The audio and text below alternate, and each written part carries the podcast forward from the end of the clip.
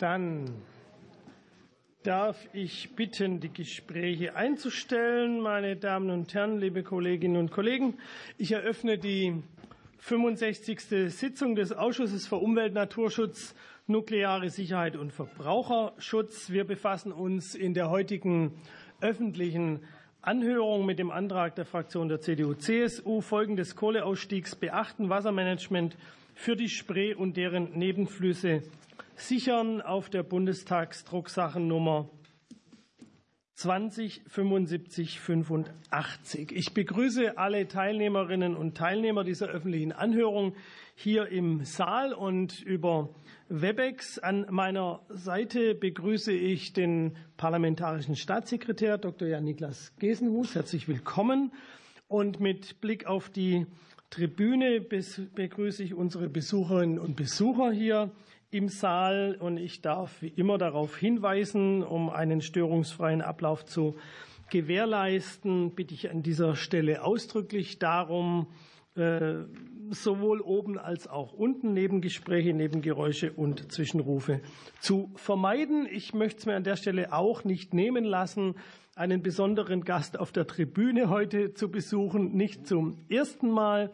Ich freue mich, äh, dass auch unser ehemaliges Mitglied Dr. Klaus-Peter Schulze hier äh, diese Anhörung lauscht äh, auf der Tribüne. Herzlich willkommen. Einige allgemeine Hinweise vorweg. Der erste Hinweis ist das Fotografierverbot hier im Sitzungssaal. Das gilt auch für öffentliche Anhörungen. Der zweite Hinweis ist, äh, die Sitzung wird live im Parlamentsfernsehen auf Kanal 4 übertragen. Also insoweit, es gibt Bilder. Äh, ich begrüße insoweit auch alle unsere Zuschauerinnen und Zuschauer. Und voraussichtlich ab morgen äh, wird Ihnen auch eine Aufzeichnung der Anhörung in der Mediathek und auf der Webseite des Ausschusses zur Verfügung stehen so dass Sie diese Sitzung auch noch später nachverfolgen können. Noch ein Hinweis für den störungsfreien Ablauf. In der Außenrunde wissen das alle. Ich weiß aber noch auch unsere Sachverständigen, die ich gleich im Einzelnen begrüßen werde, darauf hin. Äh, technische Hinweise. Äh, achten Sie darauf, dass Ihre Tischmikrofone aus sind, wenn Sie sie nicht brauchen. Äh, das ist nicht nur akustisch gut, sondern die Videokamera ist gesteuert durch die Mikros. Also, dass immer nur derjenige auch wirklich im Bild ist, der wirklich, wirklich spricht. Formal stelle ich fest, äh, dass äh, in der, äh, in der Reihe des Ausschusses heute die Gruppen Die Linke und BSW heute nicht vertreten sind. Ich darf jetzt unsere Sachverständigen begrüßen. Wir haben heute neun Sachverständige, die auch alle hier sind. Kurz überschlagen, es sind neun. Ich darf begrüßen Frau Professor Dr. Irina Engelhardt von der Technischen Universität Berlin, Herrn Eugen Nowak äh, vom, vom äh, Nationale Naturlandschaften e.V., Dr. Martin Pusch vom Leibniz-Institut für Gewässerökologie und Binnenfischerei. Äh, des Weiteren haben wir den Herrn Ingolf Arnold vom Wassercluster Lausitz e.V., da ist er der erste Vorsitzende. Herrn Dr. Burgschweiger von den Berliner Wasserbetrieben, Herrn Dr. Wolfgang Kritzner, Ingenieurbüro für Wasser und Boden GmbH, dort Geschäftsführer, den Herrn Simon Christian Henneberg äh, vom Ministerium für Landwirtschaft, Umwelt und Klimaschutz des Landes Brandenburg, die Frau Heike Herrmann vom Verband der kommunalen Unternehmen und last but not least den Herrn Michael Nitschke als Einzelsachverständigen. Soweit die Sachverständigen im Vorfeld der Sitzung Stellungnahmen eingereicht haben, wurden Ihnen diese als Ausschussdrucksachen unter den Ausschussdrucksachen Nummern 2016 250a bis 250f Entschuldigung, übermittelt. Von der Sitzung soll ein Wortprotokoll angefertigt werden. Ich sehe keinen Widerspruch, dann haben wir das auch so beschlossen. Zuerst werden die Sachverständigen um ein kurzes einleitendes Statement von drei Minuten gebeten und dann beginnen wir mit den Diskussionsrunden und äh, in jeder Runde erhält jede der fünf Fraktionen insgesamt fünf Minuten. Die fünf Minuten äh, beinhalten sowohl Frage als auch die darauffolgende Antwort. Also, das erfordert einige äh, Disziplin. Ich darf Sie äh, da auch bitten, äh, liebe Kolleginnen und Kollegen, erst den Namen des oder der Sachverständigen zu nennen, die Sie fragen wollen, dann und auch auf die Zeit zu achten. Dann klappt es ganz bestimmt gut. Wie gesagt, Frage und Antwort geht beides auf die fünf Minuten. Ich gehe davon aus, dass wir drei Diskussionsrunden hinbekommen. Zur Not müssen wir die letzte Runde zeitlich anpassen. Die vorgesehene Reihenfolge der Rednerinnen und Redner beim einleitenden Statement entspricht der Reihenfolge auf der Sachverständigenliste, also nicht ganz so, wie äh, Sie da sitzen. Äh, kleines Detail, aber das kriegen wir alles hin. Ein Hinweis für Sie, wir haben da oben in den Würfeln so eine kleine Zeit, äh, die läuft mit. Das gilt sowohl für das Eingangsstatement mit den drei Minuten und nachher bei den Fragerunden sehen Sie auch da, welche Zeit übrig bleibt. Und ich gebe dann auch Hinweise, wenn dieselbige abgelaufen ist. Dann beginnen wir mit den Eingangsstatements der Sachverständigen. Und ich darf zunächst Frau Professor Dr. Engelhardt bitten. Bitte schön. Ja, vielen Dank für die Möglichkeit, hier zu sein. Und ich möchte auch noch mal betonen, wie gut es ist, dass dieses Thema auf den ähm, Tisch des Bundestags kommt. Ähm, wir haben letztendlich in der Lausitz aus meiner Sicht zwei verschiedene Wasserdefizite. Das ist zum einen das fehlende Wasser zur Flutung der Restlöcher und zum anderen eben das Grundwasserdefizit, was in dem Absenkungstrichter entstanden ist. Und ich habe ein paar Maßnahmen noch mal zusammengefasst in meiner Stellungnahme. Das ist eben zum einen die Aufhebung zum Teil von Restriktionen bestehender Speicher, also wie zum Beispiel Talsperre, Spremberg, Bärwalde und Loser. Das wäre die Nutzung aktueller Restseen als Wasserspeicher, also zum Beispiel speziell des Cottbuser Ostsees und dann auch perspektivisch die Anlage der noch aktiven Tagebaue, also Norten und Wälzer, auch als Speicherbecken. Insgesamt sehe ich tatsächlich aufgrund der Dynamik der Spree ähm, den Bedarf, dass voraussichtlich eine Fremdwasserüberleitung notwendig sein wird.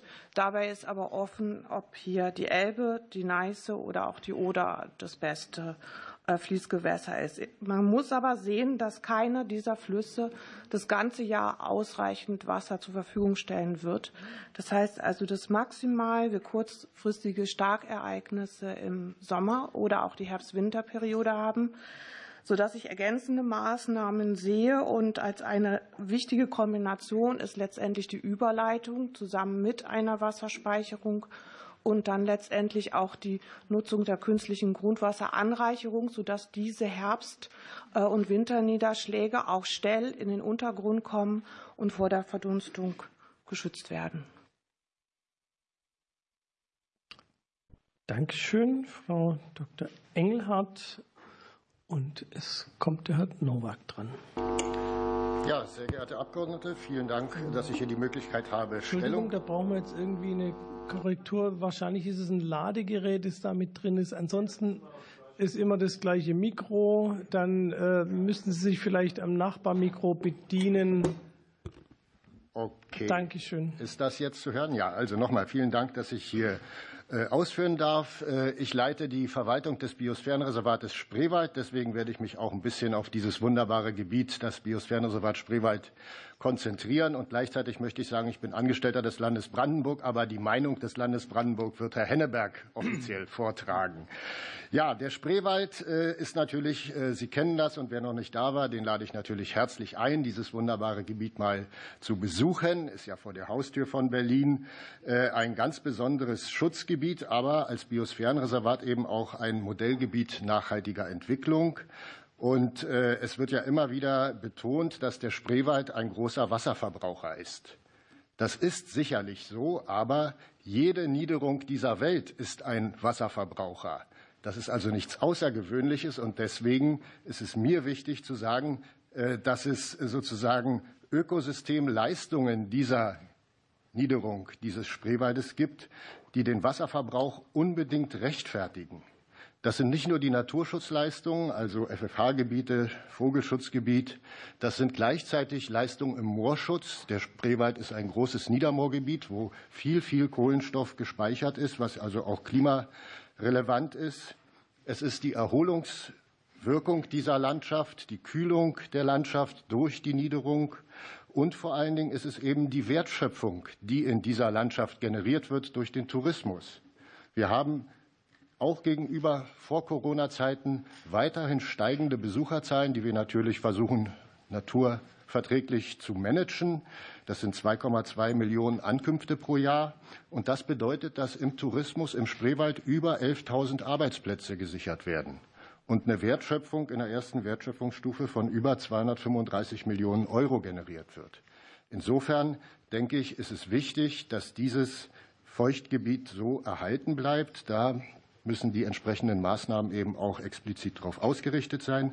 Und natürlich können wir im Spreewald auch sehr viel dafür tun. Es geht darum, Wasser in der Landschaft zurückzuhalten, die Gewässerdimensionen an die zurückgehenden Zuflüsse anzupassen, Renaturierung von Gewässern durchzuführen, also letztendlich äh, äh, gemeinsame Effekte sowohl für die Wasserwirtschaft als auch eben für den Naturschutz und für den Tourismus zu erzielen. Und insofern möchte auch ich, wie Frau Engelhardt, am Ende betonen, ich bin sehr froh, dass Sie als Bundestagsabgeordnete auch die Verantwortung sehen für diesen Wasserhaushalt in der Lausitz und möchte es wirklich sehr unterstützen, dass Sie auch in Zukunft sich mit dieser Frage weiter beschäftigen und die Länder in ihren Zuständigkeiten nicht nur ideell, sondern auch möglichst materiell unterstützen. Da sehe ich vor allen Dingen die Gemeinschaftsaufgabe äh, Küstenschutz als einen wichtigen Punkt oder eben auch das Aktionsprogramm natürlicher Klimaschutz. Vielen Dank. Dankeschön, Herr Nowak. Und der nächste ist Herr Dr. Pusch.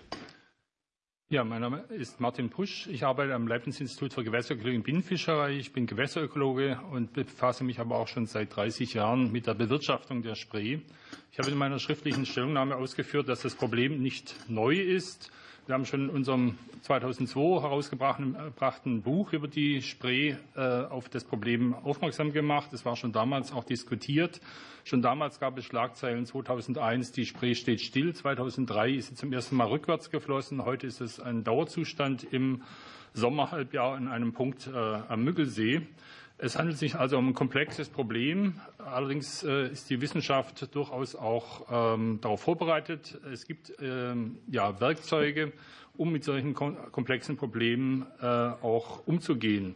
Das grundlegende Ziel muss sein, die Spree als funktionierendes Ökosystem aufrechtzuerhalten, weil alle Nutzungen äh, letztlich auch auf die Ökosystemleistungen, also den Nutzen dieser Ökosysteme für die Bevölkerung und für die Stakeholder abhängt. Ähm, ja, wir haben also verschiedene Zielsetzungen, die in transparenter Weise formuliert werden müssen. Es muss auch, müssen die Daten transparent bereitgestellt werden, was offenbar auch nicht überall äh, bisher der Fall ist. Und es muss eben auch ähm, öffentlich, äh, müssen Interessen eben formuliert und ausdiskutiert werden. Und äh, solche Zielsetzungen, solche Maßnahmen müssen priorisiert werden, die multifunktional sind. Das heißt, mehrere gesetzliche Zielsetzungen und mehrere Interessen von Akteuren auch ähm, ja, bevorteilen, insbesondere natürlich auch nachhaltige Nutzungen.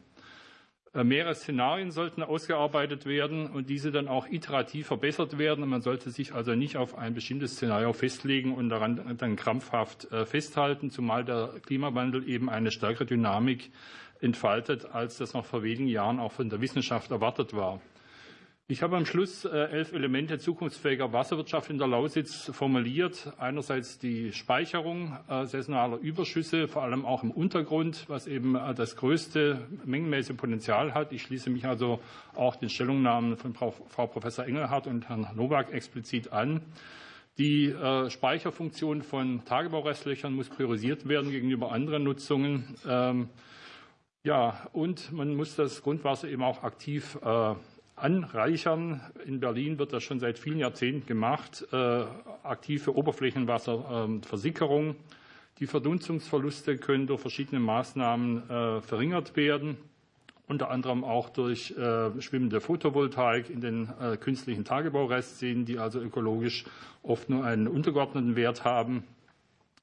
Der Wasserbedarf kann an verschiedenen Stellen auch reduziert werden und wir müssen brauchen den Einstieg in das Abwasserrecycling, was bisher eben noch gesetzlich äh, verboten ist, aber in Israel zum Beispiel zu über 80 Prozent realisiert wird.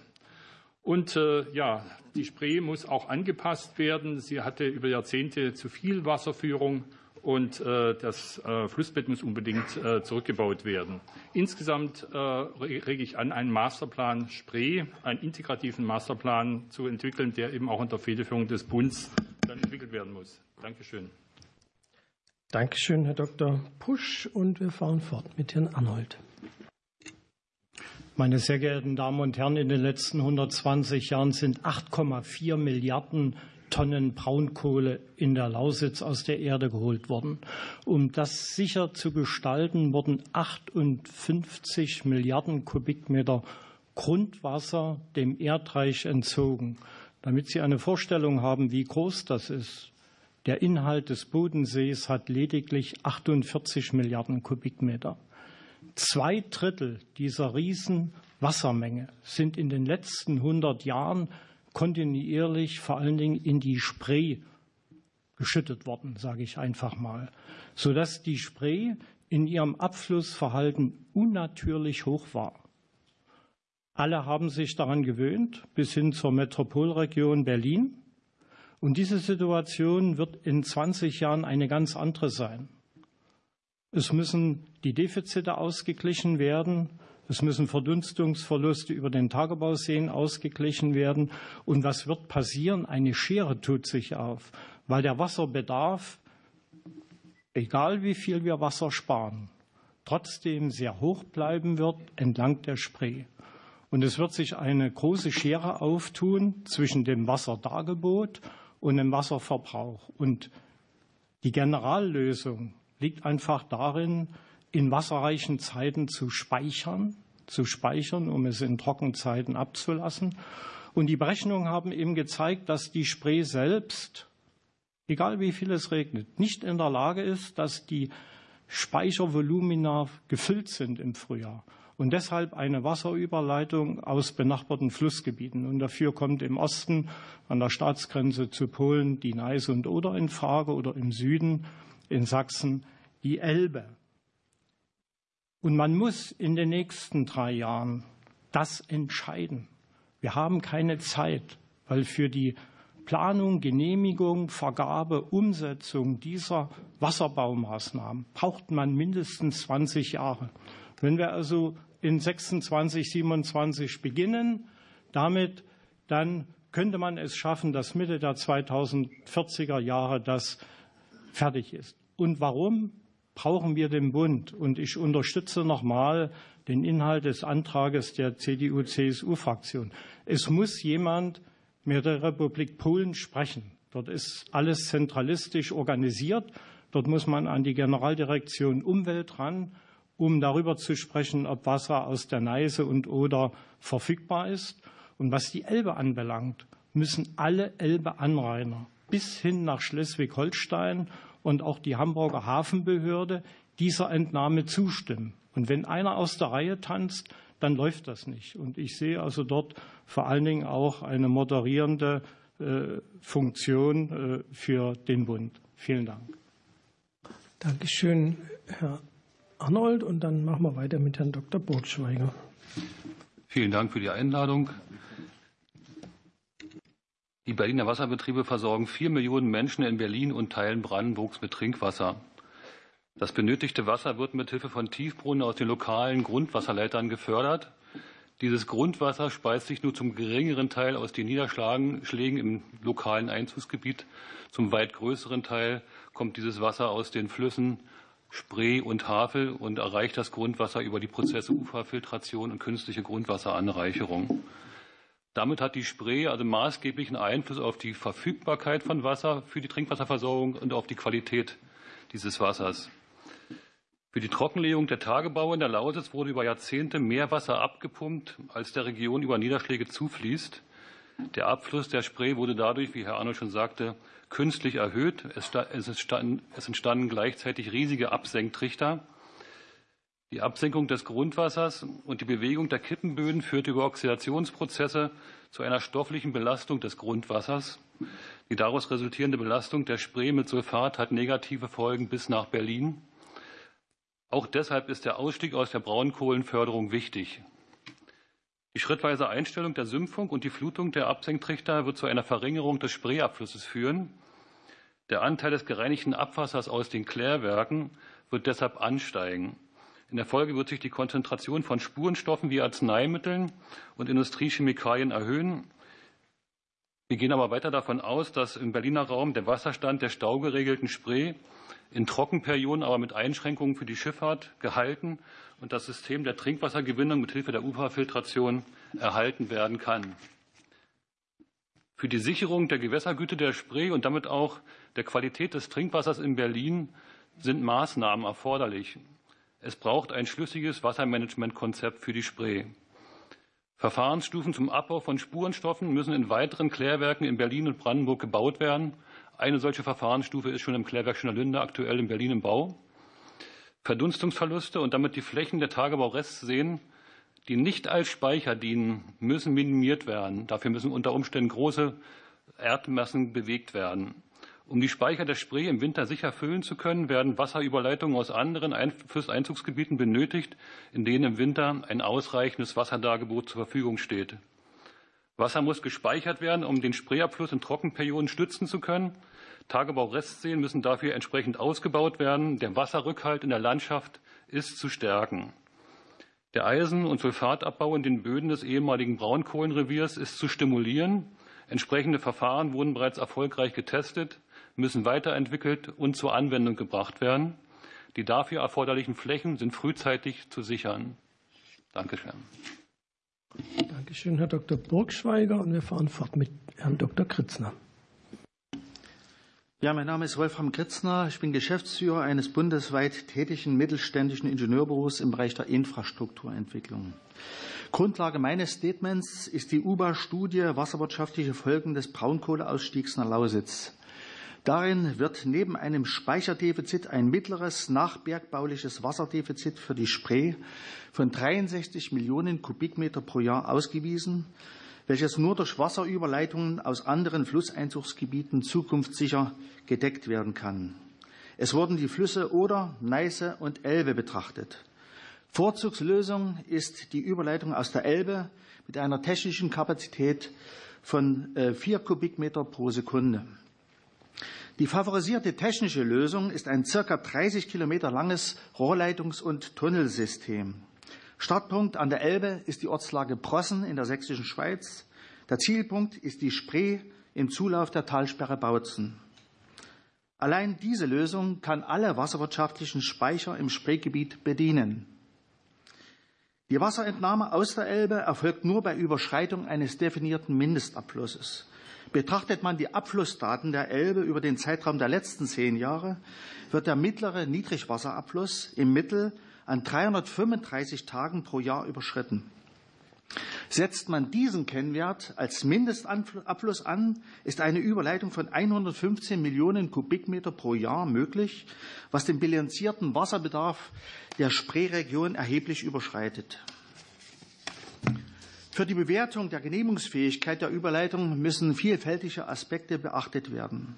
So bestehende konkurrierende Wasserbedarfe unter anderem für geplante Standorte der Halbleiterindustrie in Dresden und Magdeburg.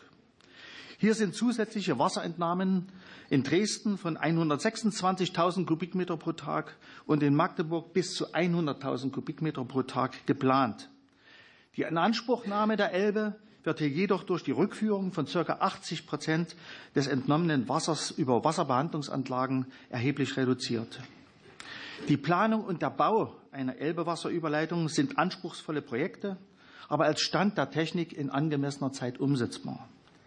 Neben der Elbewasserüberleitung sollten weitere Überlegungen, Überleitungen aus den Flusseinzugsgebieten von Oder und Neiße als Redundanzen geprüft und in das Gesamtkonzept einbezogen werden.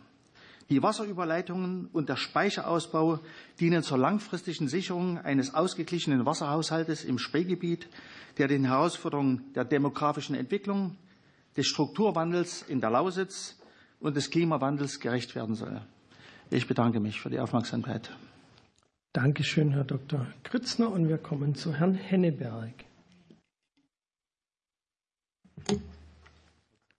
Meine sehr, meine sehr, verehrten Damen und Herren, als zuständiger Referatsleiter, Entschuldigung, als zuständiger Referatsleiter ähm, im Umweltministerium in Brandenburg möchte ich folgende Gedanken in mein Eingangsstatement in den Vordergrund stellen.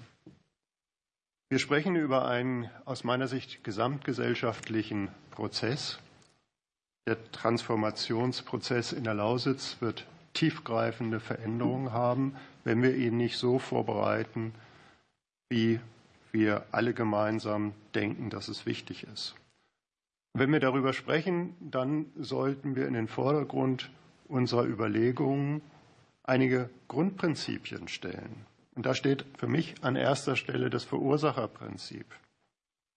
Der Bergbau ist verpflichtet, die Wiedernutzbarmachung der bergbaulichen Veränderungen in der Region zu sorgen. Darüber hinaus müssen sich Wassernutzung, das ist überall so, an dem Wasserdargebot orientieren. Und die Wasserwirtschaft ist nicht per se derjenige, der Wasser für Nutzung bereitstellt.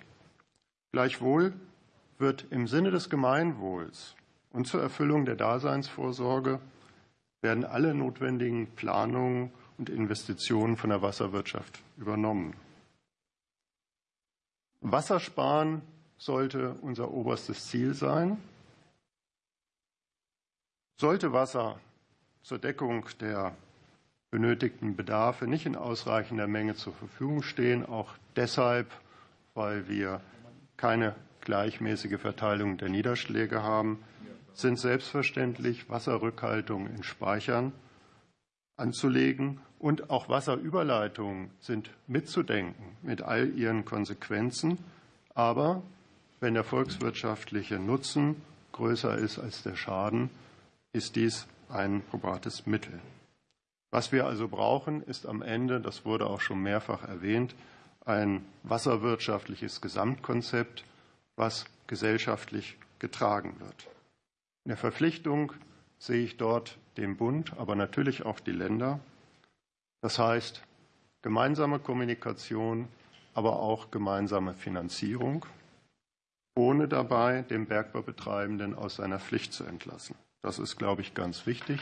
Und was wir nicht vergessen sollten, ist, dass am Ende der Lausitz die Hauptstadtregion steht, Berlin. Und deswegen sind wir dabei, mit Berlin gemeinsam eine Wasserstrategie 2050 zu entwickeln. Dankeschön. Dankeschön, Herr Henneberg. Und die Frau Herrmann ist die nächste. Ja, schönen guten Tag, meine Damen und Herren. Ich wurde gebeten, Ihnen die Position der 30 Wasserversorger und Abwasserentsorger äh, zu übermitteln, die in der VKU-Landesgruppe Berlin-Brandenburg organisiert sind. Äh, neben den bereits von meinen Vorrednern thematisierten Quantitätsproblem beim Abfluss der Spree und der Schwarzen Elster möchte ich das Augenmerk auch auf, das, auf die Qualität des Gewässers richten. Die schrittweise Stilllegung von Tagebauen und deren Flutung hat großen Einfluss auf den Sulfatgehalt, insbesondere der Spree, und gefährdet die Einhaltung des laut Trinkwasserverordnung gesetzten Grenzwertes von 250 Milligramm pro Liter Sulfat massiv. Da aber auch langfristig die Spree für die Trinkwasserversorgung genutzt werden muss, zum Beispiel durch die Wasserwerke in Priesen und in Berlin-Friedrichshagen, sind die Belange der sicheren Trinkwassergewinnung im Gesamtkomplex zu betrachten und gegebenenfalls zu priorisieren. Eventuelle Mehraufwendungen, die anfallen für die Gewinnung und Aufbereitung von Trinkwasser, müssen verursachergerecht umgelegt werden und dürfen keinesfalls zulasten der Verbraucher führen. Ein wesentlicher Punkt ist genauso die langfristige und wirtschaftliche Betreibung der vorhandenen Abwasserreinigungsanlagen. Der künftige Rückgang der Abflüsse von Spree und Schwarzer Elster wird trotz strikter Einhaltung der Einleitgrenzwerte aus den modernen Kläranlagen zu einer Aufkonzentration der Spurenstoffe in den Gewässern führen. Dies führt unweigerlich zu Konflikten mit der EU-Wasserrahmenrichtlinie und bedarf einer rechtzeitigen Gegensteuerung.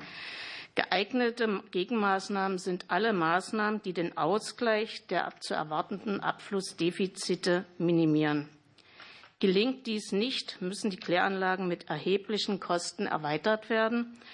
Dies darf ebenfalls nicht zulasten der Bürger gehen. Wichtig ist in diesem Zusammenhang, dass die zu erwartenden Abflussminderungen auch zu keinem Stopp von Industrieansiedlungen und Erweiterungen führen dürfen, da gerade diese Erweiterungen ein Kerninhalt des Strukturwandels in der Lausitz sind.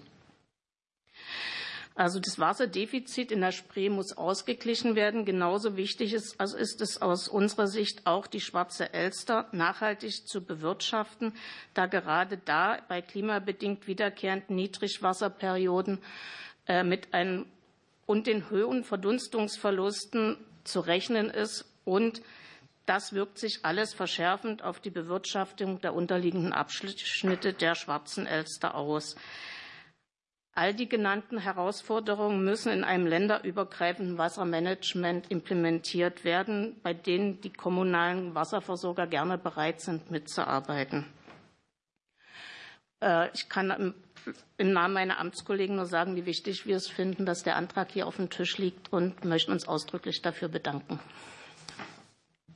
Dankeschön, Frau Herrmann. Und der letzte ist der Herr Nitschke. Sehr geehrter Herr Vorsitzender, sehr geehrte Damen und Herren, äh, von 48 Jahren, also seit 1990 bis zum voraussichtlichen Ende der Braunkohlegewinnung in der Lausitz 2038 sind inzwischen 34 Jahre vergangen. Die Zeit war geprägt von rückläufigen Abflüssen in der Spree aus den bekannten Gründen und Problemen mit der Wasserbeschaffenheit. Um Gewässerfunktionen zu erhalten, den Wasserbedarf zu decken, müssen komplexe Bewirtschaftungsregeln aufgestellt werden und wir haben es bereits gehört, wahrscheinlich aufwendige wasserbauliche Projekte umgesetzt werden. Die bevorstehende Arbeit ist ein Wettlauf gegen die Zeit und da stimme ich dem Kollegen Arnold äh, voll zu. Das hatte er ja vorhin schon gesagt. Es gibt auf der einen Seite die Leistungen der LMBV als Projektträger der ostdeutschen Bergbausanierung. Es gibt auch die Bewirtschaftungsgrundsätze der Arbeitsgruppe Flussgebietsbewirtschaftung der Länder Sachsen, Brandenburg und Berlin ein abgestimmtes wasserwirtschaftliches Gesamtkonzept als fachlich fundierte Entscheidungsgrundlage für alle nachfolgenden Projekte gibt es allerdings noch nicht. Allein im Einzugsgebiet der Spree sind neben der LMBV und der AG Flussgebietsbewirtschaftung mehr als 20 Wasserwirtschaftsbehörden und Verbände mit der pflichtgemäßen Erfüllung ihrer gesetzlich zugewiesenen Aufgaben befasst. Hinzu kommen Bergbau- und Naturschutzbehörden, Bergbauunternehmen sowie Unterstützer wie beispielsweise der Wassercluster Lausitz. Die notwendigen Koordinierungs- und Steuerungsaufgaben, die werden von Fachleuten aus diesen Institutionen bewältigt. situationsangepasst und kooperativ, länderübergreifend und unter der Beachtung unterschiedlichster Interessen. Seit dem vergangenen Jahr liegt nun die Studie Wasserwirtschaftliche Folgen des Braunkohlenausstiegs in der Lausitz vor.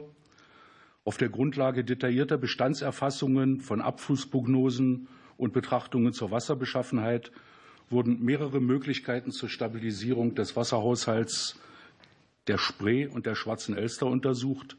Und dabei sind selbstverständlich auch die Erfahrungen der beteiligten Fachleute eingeflossen.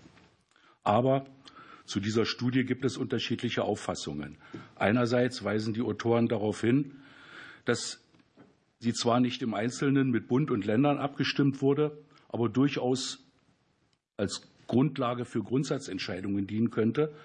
Andererseits stellt das Umweltministerium des Landes Brandenburg fest, dass auf dieser Grundlage eben keine Entscheidung getroffen werden könne und weitere Untersuchungen geplant werden. Die Ergebnisse sollen dann 2026 oder irgendwann später in einem Gesamtkonzept zusammengeführt werden. Der Antrag der CDU CSU-Fraktion Folgen des Kohleausstiegs beachten, ist grundsätzlich dazu geeignet, eine bessere Koordinierung und Aufstellung und Ausführung dieses Konzepts Gesamtkonzept des Anschlussstoßen. Vor allem wird eins festgestellt, das alles muss umgehend in die Wege geleitet werden. Eine straffe Zeitvorgabe an die Adressaten wäre wünschenswert. Vielen Dank. Dankeschön an die Sachverständigen für die Eingangsstatements. Und wir kommen zu den Fragerunden und wir beginnen mit dem Kollegen Klebank von der SPD. Ja, vielen Dank, Herr Vorsitzender. Vielen Dank erstmal an Sie, meine Damen und Herren Sachverständige, für Ihre Ausführungen und auch natürlich auch für Ihre Stellungnahmen. Meine erste Frage in dieser Runde oder die Frage in dieser Runde richtet sich an Frau Professor Dr. Engelhardt. Ähm, es ist ja quasi in allen Stellungnahmen dargelegt worden, dass es nicht die eine Maßnahme gibt, die alles rettet, sondern dass es immer ein Maßnahmenmix sein wird, ähm, der uns äh, die Möglichkeit gibt, diesen sehr komplizierten Sachverhalt auch zu steuern. Äh, und deswegen meine Frage in Ihre Richtung, die zwei Teile hat. Die erste Frage ist, wie beurteilen Sie die Datenlage? Äh, denn die Datenlage ist ja erstmal der Ausgangspunkt, um dann einen Maßnahmenmix zusammenzustellen, sage ich mal, der im Ergebnis auch funktioniert. Und der zweite Teil der Frage ist nochmal, auch wenn das ähm, in diversen Statements ja ganz anders beleuchtet wurde, aber ich will trotzdem noch mal sicher gehen, ist ein Maßnahmenmix aus den diversen Elementen, die ich jetzt nicht benenne, vorstellbar, der ohne eine Wasserüberleitung aus einem anderen Flusssystem auskäme? Frau Engelhardt. Ja, erstmal zur Datenlage beziehe ich mich primär auf das ähm, UBA-Gutachten. Also ich habe auch in meiner Stellungnahme dargelegt, dass zwar schon eine ganz gute Zusammenstellung der bestehenden Daten ähm, dargelegt wird. Es sind aber auch in erster Linie, das muss man ganz klar sagen, Daten der LMBV und der LEAG. Also das heißt Daten, die auch nicht komplett unabhängig geprüft wurden. Und was sehr, sehr stark aktuell noch fehlt, ist die Analyse des Grundwassers. Also das heißt, wir haben relativ umfangreiche Messdaten der Dynamik der Oberflächengewässer, aber sehr relevant und das größte äh, Wasserdefizit hat der Absenkungstrichter. Und da sind die Daten ähm, aktuell sehr schlecht. Es erfolgt auch in der Oberstudie kein Variantenstudium. Also normalerweise spielt man eben verschiedene Varianten durch, betrachtet die ökonomisch und energetisch. Und das, auch das ist nicht gemacht worden. Und für eine kluge Steuerung sollten wir auch nicht monatlich steuern, also das heißt äh, auf monatlicher Zeitschrittbasis überleiten, sondern sehr kurzfristig, wenn wir starke Niederschlagsereignisse auch im Sommer haben, so eine Überleitung zum Beispiel anpassen können. Und die bestehenden äh, Modelle, also speziell das wie Balmo, was existiert, ist ein Vorwärtsmodell, was nicht an äh, Modelldaten ähm, kalibriert, also an Messdaten, echten Daten damit ähm, kalibriert ist. Und ähm, ja, also ich sehe den Maßnahmenmix tatsächlich als relevant an. Das heißt also, wir werden wahrscheinlich diese Kombination benötigen aus einer Überleitung, egal jetzt mal aus welchem Einzugsgebiet, weil einfach das betreffende Einzugsgebiet auch nicht genug Wasser hat dann muss man dieses Wasser eben speichern und um es vor der Verdünstung zu schützen, auch entsprechend in den Grundwasserleiter zum Beispiel bringen, um ähm, dieses Defizit auszugleichen. Ähm, was zusätzlich noch unklar ist, es wird ähm, in der Studie eine geschätzte Sickerwasserrate aus den gefluteten Restseen von zunächst 40 Prozent und später 25 Prozent angegeben. Das ist aber unklar. Und damit füllen wir natürlich relativ stark den Grundwasserleiter auf. Das heißt, auch diese Zahl ist aus meiner Sicht ähm, genauer zu prüfen.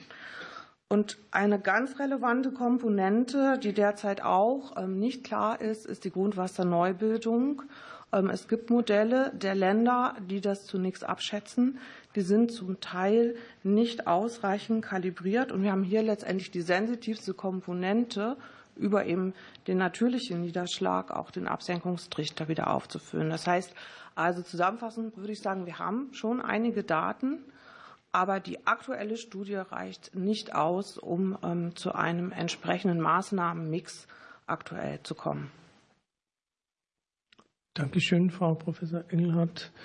Dann kommen wir zur Unionsfraktion. Kollegin Dammerow. Ja, Vielen Dank, Herr Vorsitzender. Zunächst mal äh, vielen Dank an alle Gäste für ihre sehr interessanten Ausführungen. Meine ersten, meine ersten Fragen äh, richten sich an Herrn Arnold.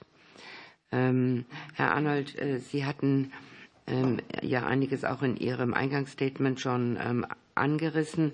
Ich würde Ihnen gerne die Gelegenheit geben, das auch gerne noch mal zu vertiefen und habe dazu die Frage, ähm, Sie hatten ja die, die Verantwortung auch des Bundes an, äh, angesprochen.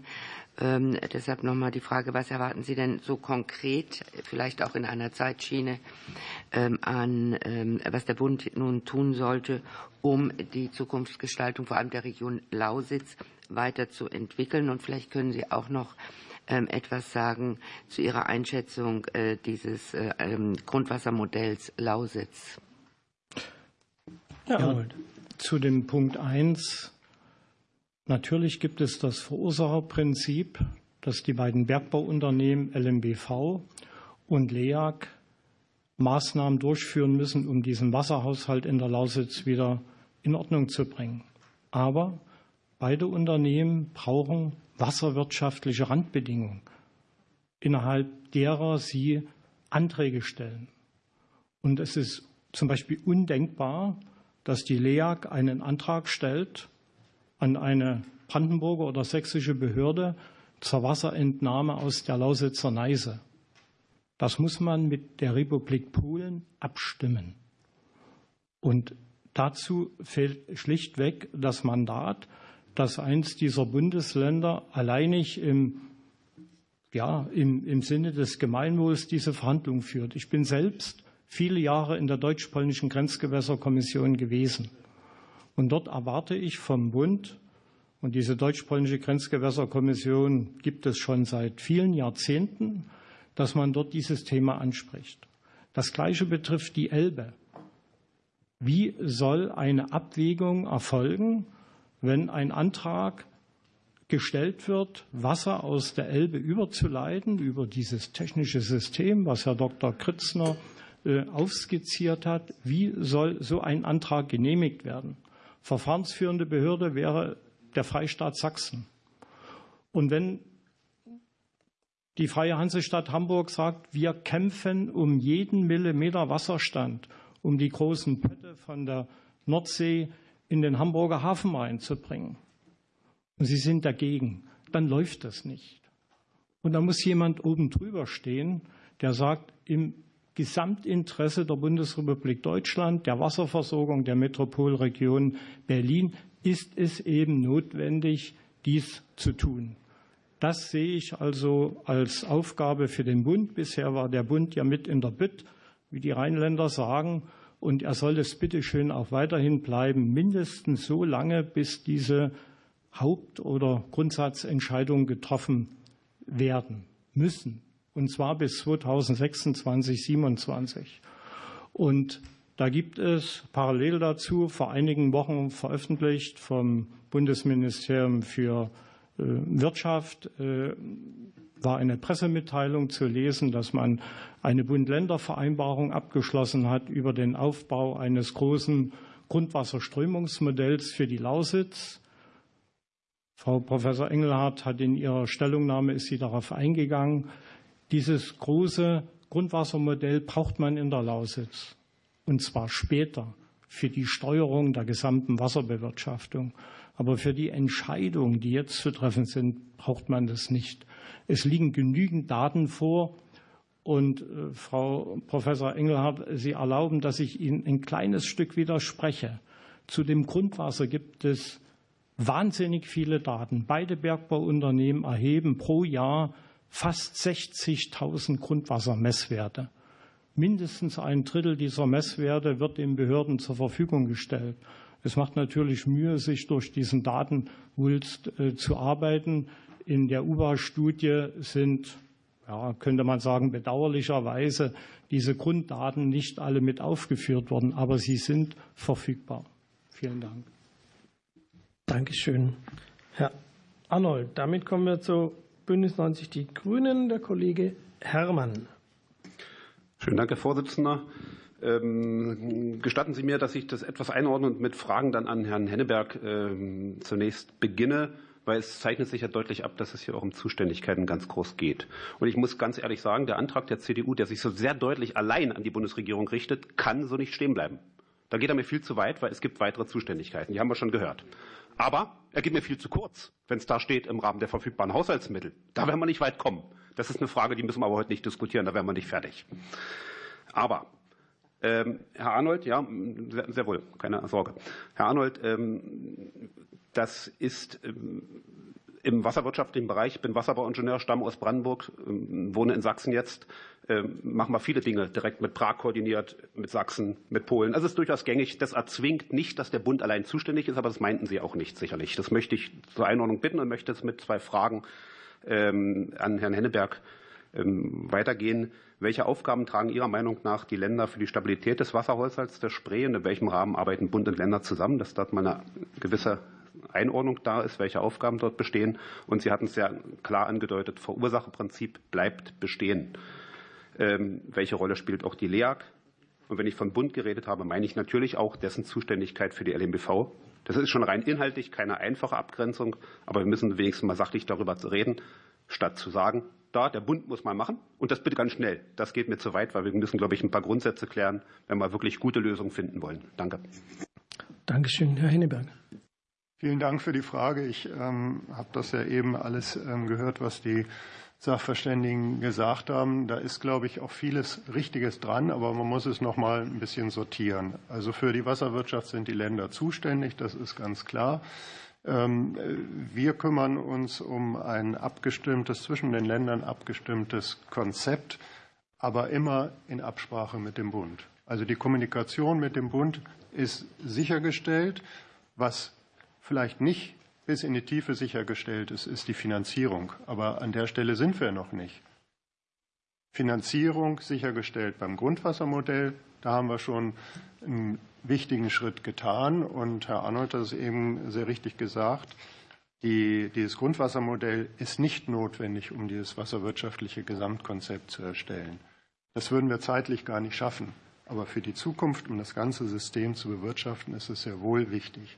Und es ist auch wichtig, um zu erkennen, wo nachher die Reise hingeht, wenn wir über, die, über den Stofftransport nachdenken.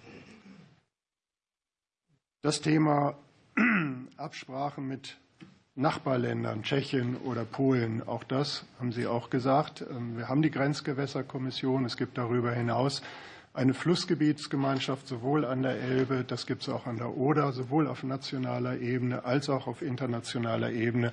All diese Fragen werden dort selbstverständlich behandelt und alle Nutzer werden einbezogen, also bis hin zur Wasserstraßenverwaltung.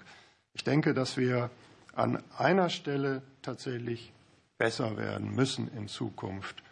Und das ist die Einbeziehung der Nutzer. Da sind wir noch nicht so weit, wie wir das sein wollten. Und zwar deshalb, weil wir noch relativ am Anfang stehen. Die Uber-Studie ist eine aus meiner Sicht gute Grundlage, die verschiedene Optionen, Handlungsoptionen aufzeigt. Wenn Sie in zwei Jahren etwas erstellen müssen, dann sind natürlich, ist die Tiefenschärfe begrenzt, das ist ganz klar. Aber es werden aus meiner Sicht vielleicht nicht alle, aber eine Vielzahl von Möglichkeiten dargestellt, die wir jetzt in die Tiefe untersuchen müssen. Und da sind wir Länder bereits tätig. Es ist nicht so, dass wir jetzt ähm, erst Aufträge entwickeln müssen, sondern wir vergeben schon Aufträge. Wir haben schon Aufträge vergeben.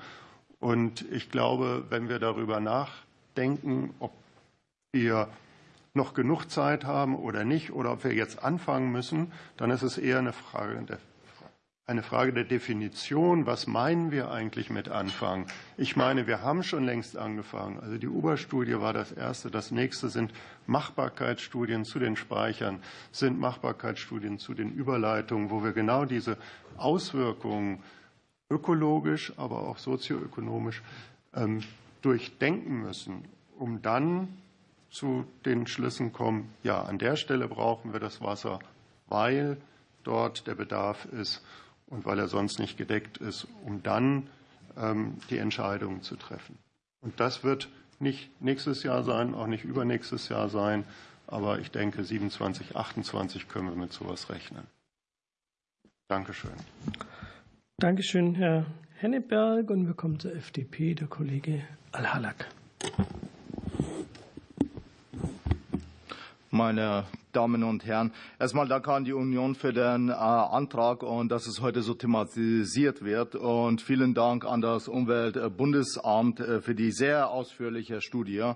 Äh, durch das Ende der Sümpfung in den Kohleregionen werden alle Beteiligten der Wasserwirtschaft, aber auch Aufgabenträger vor immensen immense Herausforderungen stehen. Hier kommt ein enormer Transformationsprozess im Wassermanagement auf die Region zu, der eben nicht an der Grenze von Lausitz Halt macht.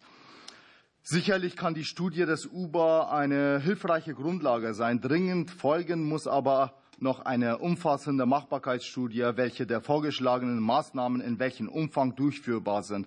Und was den zeitlichen Aspekt angeht, so sollten Planungs- und Genehmigungsverfahren am besten heute schon anlaufen. Denn wir alle wissen, wie lange sich insbesondere wasserbehördliche Genehmigungsverfahren ziehen können und wie unfassbar hoch der Handlungsdruck bereits jetzt ist und Spekulationen über einen möglichen Kohleausstieg bereits im Jahr 2030 bringen den Aufgabenträgern hier ganz sicher keine zusätzliche Planungssicherheit. Und die kann ich an dieser Stelle auch wirklich nicht unterstützen. Der andere sehr wichtige Aspekt für mich als Abwassermeister sind die unmittelbaren Folgen für die Wassergüter. Durch den Tagebau wurde das äh, Deckgebirge abgetragen und alles drunter liegende durchlüftet. Für die rückfließenden Grund- und Oberflächen Wässer bedeutet das eine enorme Anreicherung mit Eisen, aber vor allem mit Sulfaten. Und hier werden doch vor allem die Wasserversorgung und Abwasserentsorger die Sündenböcke sein, die die überschüssigen Sulfate über zusätzliche und sehr teure Verfahren wieder aus dem Trinkwasser bekommen müssen, um gesetzliche Überwachungswerte, Grenzwerte einzuhalten. Zu beiden Aspekten Zeit und Gewässer Güter. Meine Frage an Frau Herrmann vom VKU. Äh, welche Möglichkeiten des Finanzausgleichs erachten Sie in Bezug auf die enormen Zusatzkosten für die kommunalen Auftragträger als die sinnvollsten, um entsprechende Mehraufwendungen abzufedern und um steigende Verbraucherkosten zu vermeiden? Und welche Unterstützung erhoffen Sie sich vor allem vom Bund und äh, auch Land, um nun so schnell wie möglich ins Handeln zu kommen? Und was müsste nun bei der Planung unbedingt priorisiert werden, damit Aufgabenträger in den Kommunen umgehend mit entsprechender wasserbaulichen Ausschreibungen starten können. Und zum Schluss noch zur Standortfrage der Region. Äh, die Verfügbarkeit von ausreichendem Wasser in der Region, aber auch die Rahmenbedingungen der Abwasseraufbereitung werden Auswirkungen auf bestehende Industrie, aber auch für Neuansiedlungen haben. Welches sind Ihrer Meinung nach die richtigen wasserwirtschaftlichen Rahmenbedingungen, um vor allem auch die Großindustrie in der Region wettbewerbsfähig zu halten? Frau Herrmann, viele Fragen. Ja, das war ja ein ganzer Strauß von Fragen, der jetzt gerade an mich gerichtet wurde. Äh, ähm, ich habe noch eine anderthalb Minuten. Äh, ja, es, also für die Wasserversorger ist ganz klar in den Vordergrund das Verursacherprinzip zu stellen. Also ähm, wenn es nicht gelingt, durch ein entsprechendes Management und eine Verdünnung des Wassers weiter den Sulfatgehalt in der Spree so einzustellen, dass eine sichere Trinkwasserversorgung äh, es geht vor allem, um Frankfurt-Oder und um Berlin sicherzustellen, dann muss derjenige, der dafür verantwortlich ist, sich an den äh, erforderlichen Investitionskosten, die dann zwangsläufig anfallen, äh, beteiligen. Das ist das klare Statement der Wasserversorger zu diesem Punkt. Ganz wichtig, das haben Sie angesprochen, äh, ist auch die, die Sache mit den Abwasserreinigungsanlagen. Gerade im Gebiet der Lausitz gibt es auch die BASF, die in die Schwarze Elster einleitet. Und auch da ist zu befürchten, wenn dann weniger Wasser im Fluss geführt wird, die Aufkonzentration, die dann zwangsläufig zu äh, Verschärfung der Grenzwerten an die Abwassereinleitung führt. Und ja, wasserwirtschaftliche Verfahren, selbst wenn man eine Kläranlage ändern möchte oder muss, für die man schon eine Einleitgenehmigung hat, Auch dafür sind wasserwirtschaftliche Verfahren erforderlich und die brauchen Zeit. Auch alleine, selbst wenn man eine genehmigte Einleitung hat und man will eine Kläranlage modernisieren oder erweitern, sind umfangreiche Genehmigungsverfahren erforderlich. Und aus eigener Erfahrung kann ich Ihnen da sagen, vier Jahre sind dafür gar nichts, nur für die Genehmigung. Deshalb äh, ist es wichtig, dass wir mit den Maßnahmen äh, vorankommen. Ich habe mit Freude gehört, dass es tatsächlich schon Machbarkeitsstudien geben sollen, die jetzt auf die UBA-Studie aufbauen. Und es wäre schön, wenn das Tut mir äh, leid, aber die Zeit in dem Zeitplan festgelegt wird. Dankeschön, Frau Herrmann. Der nächste ist der Herr Blick für die AfD. Vielen Dank, Herr Vorsitzender. Ich möchte mich bei den Sachverständigen recht herzlich für die Statements bedanken. Die Fraktion der AfD wird nicht müde, auf die Zielkonflikte in der Politik von Bundesregierung und Landesregierung hinzuweisen. Auf der einen Seite möchte man das Klima schützen und auf der anderen Seite das Wasser. Und da muss man schon zur Kenntnis nehmen, dass das beides so schwierig ist. Denn Herr Henneberg, Sie haben recht. Ähm, wir müssen in wasserarmen Regionen Wasser sparen. Das ist richtig. Aber gleichzeitig planen wir den massiven Aufbau und Ausbau einer Wasserstoffwirtschaft und eben auch beispielsweise der Batterieindustrie. Und wir wissen nun mal, welche erheblichen Mengen an sauberem Wasser dafür benötigt wird. Gerade insbesondere in Brandenburg. Und da muss ich mir auch die Frage stellen, Herr Pusch, Sie haben die Option ins Spiel gebracht, dass man beispielsweise mit der Überbauung von Tagebauseen mit Solarpanelen auch hier arbeiten könnte. Jetzt stelle ich mir die Frage, Tagebauseen flächendeckend überbaut mit Solarpanelen, die ja erhebliche auch Abwärme haben. Wie wirkt sich das denn eigentlich regional auf die Verdunstung auf in einer wasserarmen Region? Und Herr Nitschke, da würde mich mal Ihre Meinung zu interessieren und mich würde auch interessieren, weil es ja immer noch Fraktionen gibt, die auch mit einem Kohleausstieg 2030 bereits liebäugeln. Was würde das eigentlich konkret bedeuten in der Lausitz? Herr Nitschke. Ja, vielen Dank für die Frage. Äh, der erste Teil Solarpaneele. Ich habe gesehen und gehört, dass auf dem Cottbusser Ostsee so etwas geplant ist. Und äh, die Frage steht jetzt sicherlich vor dem Hintergrund, äh, ist es möglich, dadurch beispielsweise die Verdunstungsverluste zu verringern von diesen Wasserflächen, die ja erheblich dazu beitragen, die Abflüsse, also die schwierige Abflusssituation in der Spree äh, hervorzurufen. Äh, also man kann davon ausgehen, dass die Überbauung von Tagebauseen mit Solarpanelen sicherlich nur zu einem geringen Anteil erfolgen kann. Das ist technisch wahrscheinlich auch gar nicht anders machbar.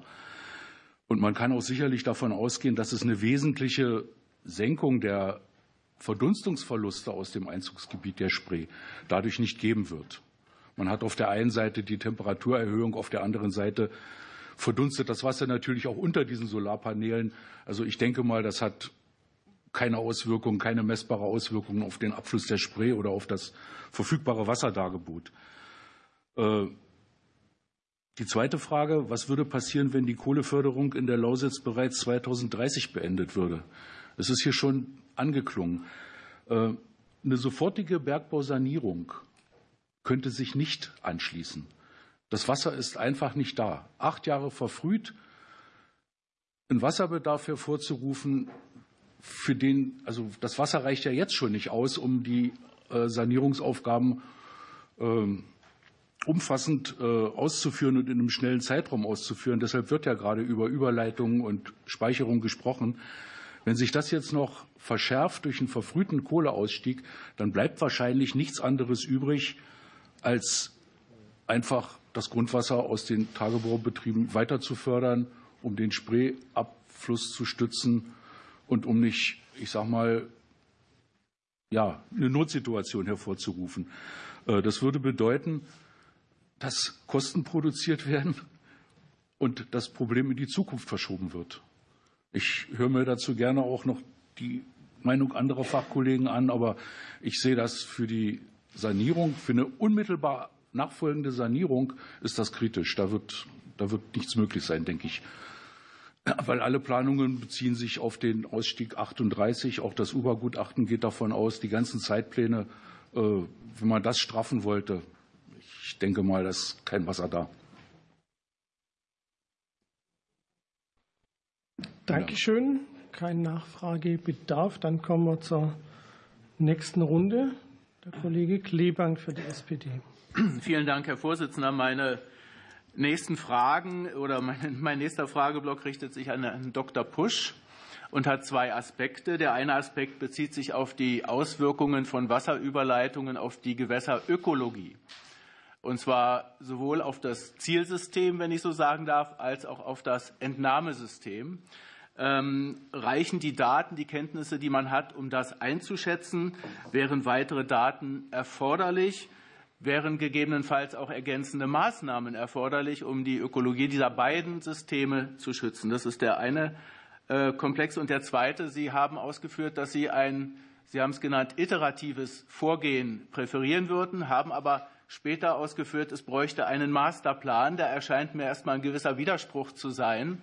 Ähm, vielleicht könnten Sie uns den auflösen und vielleicht könnten Sie ausführen, in welchen Schritten man Ihrer Auffassung nach vorgehen müsste und auch welche Zeithorizonte man so jeweils vielleicht vorsehen müsste. Also Gewässerökologie das eine und die Frage iterativ versus Masterplan die andere Frage. Dankeschön. Herr Dr. Pusch.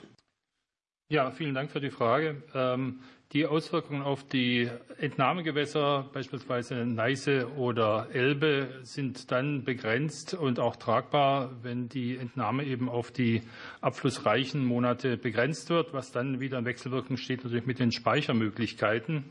Äh, tatsächlich äh, ist die Wasserführung der Elbe natürlich so groß, dass im Winterhalbjahr ohne irgendwelche Auswirkungen hier ähm, entnommen werden kann. Andererseits äh, ist die Elbe im Sommerhalbjahr auch äh, vom Klimawandel schon sehr stark ähm, betroffen, auch durch die äh, Baumaßnahmen der Wasser- und Schifffahrtsverwaltung, den Buhnenbau hat sich die Elbe sehr stark eingetieft, sodass das Biosphärenreservat Mittlere Elbe sehr stark betroffen ist. Das heißt, ähm, parallel zur Wasserentnahme wäre es sehr sinnvoll, als ausgleichende, stützende Maßnahme eine äh, Renaturierung, einen Rückbau der Buhnen äh, anzugehen, zumal die Elbe als Wasserstraße derzeit so gut wie nicht äh, genutzt wird und also Hunderte von Millionen Euro hier quasi nutzlos verbaut wurden. Ähm, ja, zum zweiten Teil Masterplan oder Offenheit iterativ. Wir sind in einer Situation seit 2018, dass das Klima quasi außer Tritt gekommen ist. Wir sind wir befinden uns am Rande aller äh, bisherigen äh, ja, Messwerte, was das Klima angeht. Wir haben in den letzten sechs Jahren mit die höchsten Temperaturen seit also der Referenzperiode sogar bis 1990 haben wir also im Vergleich einen Anstieg der Temperatur von zwei Grad Celsius. Die Niederschläge variieren extrem. Die nehmen also Werte an, wie sie also in den letzten 140 Jahren äh, vorgekommen sind. Solch Extrema haben wir jetzt in den letzten sechs Jahren. Das heißt, das einzige Konstante, was auf das wir uns einstellen können, ist die Variabilität. Und äh, der müssen wir in diesem Masterplan natürlich auch Rechnung tragen. Deswegen eben diese Ergebnisoffenheit. Äh, wir müssen schnellstens mit Maßnahmen beginnen. Und das war auch ein Punkt in meiner ähm, Stellungnahme müssen unbedingt eben, wie schon auch gesagt äh, wurde, äh, alle gesellschaftlichen Gruppen, alle Interessenten, aller Stakeholder, aber auch alle gesetzlichen Ziele im Blick behalten, damit es nicht so endet wie jetzt äh, beispielsweise aktuell hier mit Tesla, wo eben über die Bürger hinweg dann Maßnahmen dann doch nicht umgesetzt werden können, weil eben diese Einbeziehung fehlt. Dankeschön. Noch eine Nachfrage.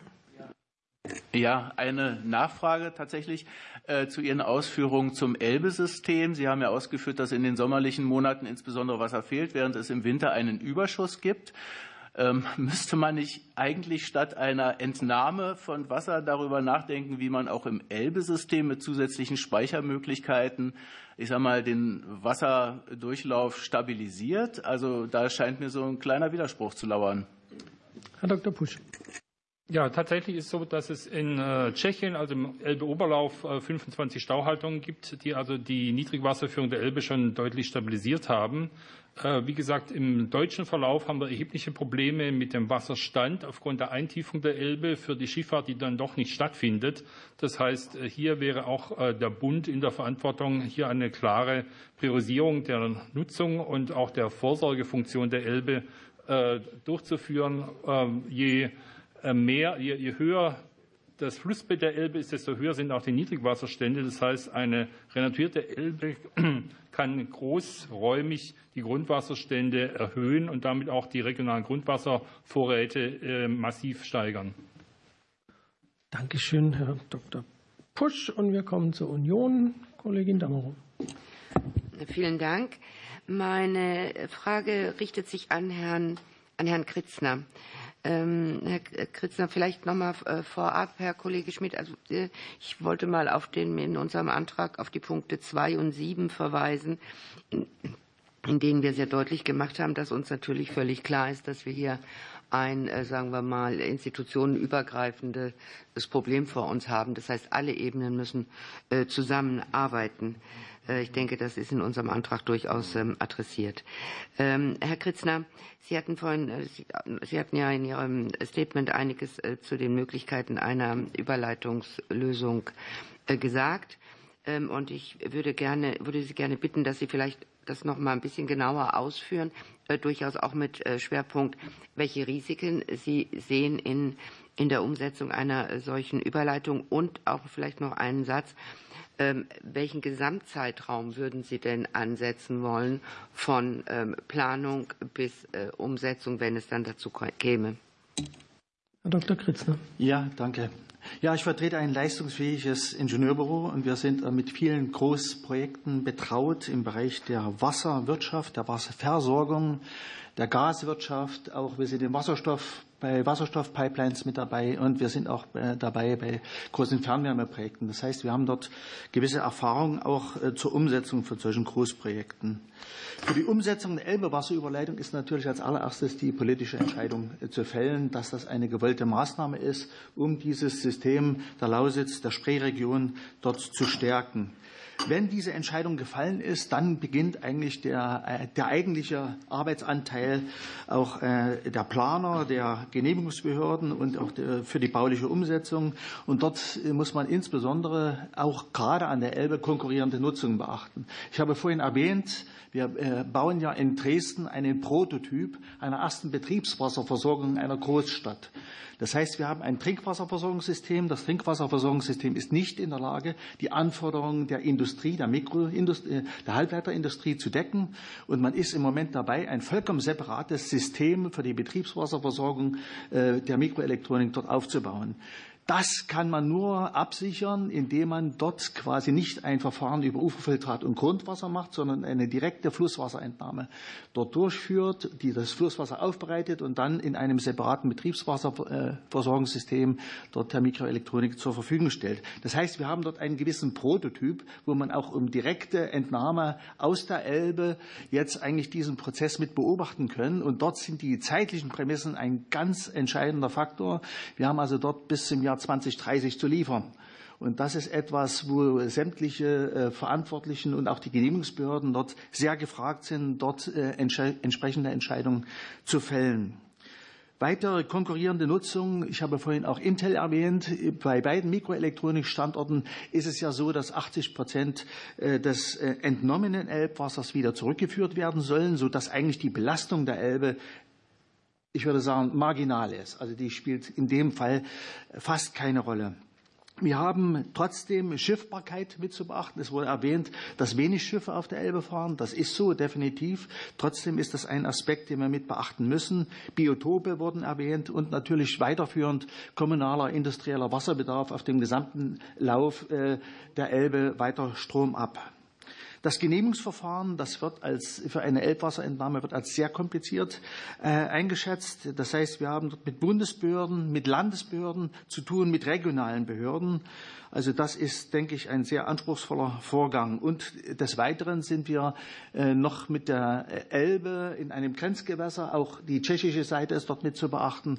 Also das ist etwas, wo auch von Seiten der Genehmigungsbehörden dort erhöhte Anforderungen gestellt werden an eine Modellierung der Elbe mit allen Entnahmen weiter Strom ab äh, von der Landesgrenze äh, zu Tschechien. Die Kostenseite. Wir haben in den letzten Jahren äh, erhebliche Kostensteigerungen gehabt. Hier geht es um Investitionskosten in Größenordnung, aber ich muss auch an die Betriebskosten denken. Wenn ich eine Elbüberleitung permanent aufbauen will und ich fördere 63 Millionen Kubikmeter pro Jahr mit einer Wasserhebung von 90 Metern geodätischer Höhe, ist das ein Fakt, wo man sich auch im Vorfeld Gedanken machen muss, wie man quasi die Finanzierung auch dieser ständigen Betriebskosten dort absichern kann. Zum Umsetzungszeitraum kann ich den Herrn Arnold bestätigen. Mein geschätzter Umsetzungszeitraum nach einer Freigabe sind ungefähr 20 Jahre. Das heißt Voruntersuchungen zwei Jahre, Planung und Genehmigung mit Planfeststellungsverfahren ungefähr fünf Jahre, die Ausschreibung, dort würde ich ein Jahr ansetzen, weil inzwischen alle streitbereit sind, noch dazu bei solchen Großprojekten sowohl in der Planung als auch in der baulichen Umsetzung. Und bei einer baulichen Umsetzung in mehreren Losen äh, würde ich den Bauzeitraum in dem Zeitraum acht bis zwölf Jahre setzen, sodass wir ungefähr auf die 20 Jahre dort kommen. Dankeschön. Dankeschön, Herr Dr. Kritzner. Wir kommen zu Bündnis 90, die Grünen, der Kollege Jürgen Kretz. Ja, vielen Dank, Herr Vorsitzender, sehr geehrte Damen und Herren. Äh, erstmal vielen Dank für die Stellungnahmen an alle Sachverständigen. Heute ist meine allererste Anhörung im Bundestag, ist meine erste Sitzungswoche. Deswegen freue ich mich sehr, hier direkt äh, einsteigen zu können in so relevantes Thema. Ich habe eine Frage nochmal an Herrn Henneberg äh, zur Datenlage. Wir haben das ja mehrfach schon ähm, angerissen, gerade verschiedene Fragen gehabt. Herr Henneberg, Sie haben selber auch die UBA-Studie und geplante Machbarkeitsstudien schon genannt. Mich würde trotzdem noch mal interessieren, ob Sie noch mal weiter ausführen könnten, ähm, wie Sie die Datenlage einschätzen. Also wie sicher können wir darauf basierend den künftigen Wasserhaushalt, das Einzugsgebiet der Spree äh, daran bewerten? Wie verhält sich auch der Unterschied zwischen Rohdaten und aufbereiteten Daten? Also was liegt uns davor und wo sind vielleicht auch noch weitere Schritte nötig, um die Datenlage zu erweitern? Und auch was ist da an ähm, konkreten äh, nächsten Schritten geplant? Also welche Prognosen und Konzepte sind auch schon in Arbeit? Vielen Dank. Dankeschön, Herr Henneberg. Ich würde gerne voranstellen, dass man bei der Datengrundlage zwischen Rohdaten und darauf aufbauenden Daten unterscheiden sollte. Bei den Rohdaten ist es grundsätzlich so, dass man sich immer, wenn man eine Untersuchung macht, mehr wünschen würde. Ich habe das noch nie erlebt, dass man genügend Daten hatte, sondern es gibt immer irgendwo einen Bereich, wo man sagt, ah, da muss ich annahmen, da muss ich abschätzen. Man hat Unsicherheiten, um Entscheidungen zu treffen. Das wird man nicht ändern können. Gleichwohl wird man auch bei der tieferen Befassung immer wieder feststellen, an der oder an der anderen Stelle können wir auch weitere Daten in Zukunft erheben, wird aber für die Entscheidung im Moment keine Auswirkungen haben. Wenn ich jetzt eine Entscheidung treffen müsste, dann würde ich mir sehr schwer tun, im Moment mich für eine Überleitung. Ich wüsste gar nicht, für welche Überleitung, an welcher Stelle, wo brauche ich das Wasser. Die ganzen Fragen muss ich klären und für diese Fragen brauche ich Annahmen und Modelle, um gesicherte Aussagen zu machen. Die werden auch nicht so gesichert sein, dass ich sage, hier habe ich alles richtig gemacht. Ich muss also auch nachher bei der Maßnahmenwahl mit resilienten Maßnahmen hantieren, wo ich nachschärfen kann, meine, das wurde auch schon gesagt. Ähm, es ist also eine große Gemengelage, die ich habe, wenn ich über Entscheidungen treffe im Zusammenhang mit Datengrundlagen. Aber was man, glaube ich, festhalten kann, ist, dass die Datengrundlagen nicht schlecht sind. Also es wurde auch vorhin ja in Frage gestellt, ob wir genügend Daten haben, insbesondere der Bergbaubetreiber. Das sehen wir durchaus so, dass wir da genügend Daten haben.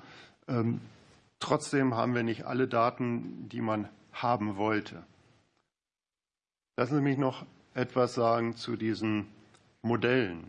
Wir haben vorhandene Modelle, die wir seit Jahren betreiben, die wir weiter ausbauen. Zum Beispiel bei Wimbalmo ähm, wird ein Spreewaldmodul eingebaut, weil die Fragestellung des Spreewalds uns früher nicht so sehr am Herzen lagen, weil sie sich gar nicht ergeben haben, aber in der Zukunft eindeutig ist, dass wir uns damit beschäftigen müssen. Der Klimawandel wird als Modellbaustein integriert. Wir sind also dabei, diese Modellwelt zu ertüchtigen, um die Sicherheit der Aussagen zu verbessern in Zukunft. Das Gleiche gilt für das Grundwassermodell. Auch da erhoffen wir uns einen Aussagezuwachs für die Zukunft.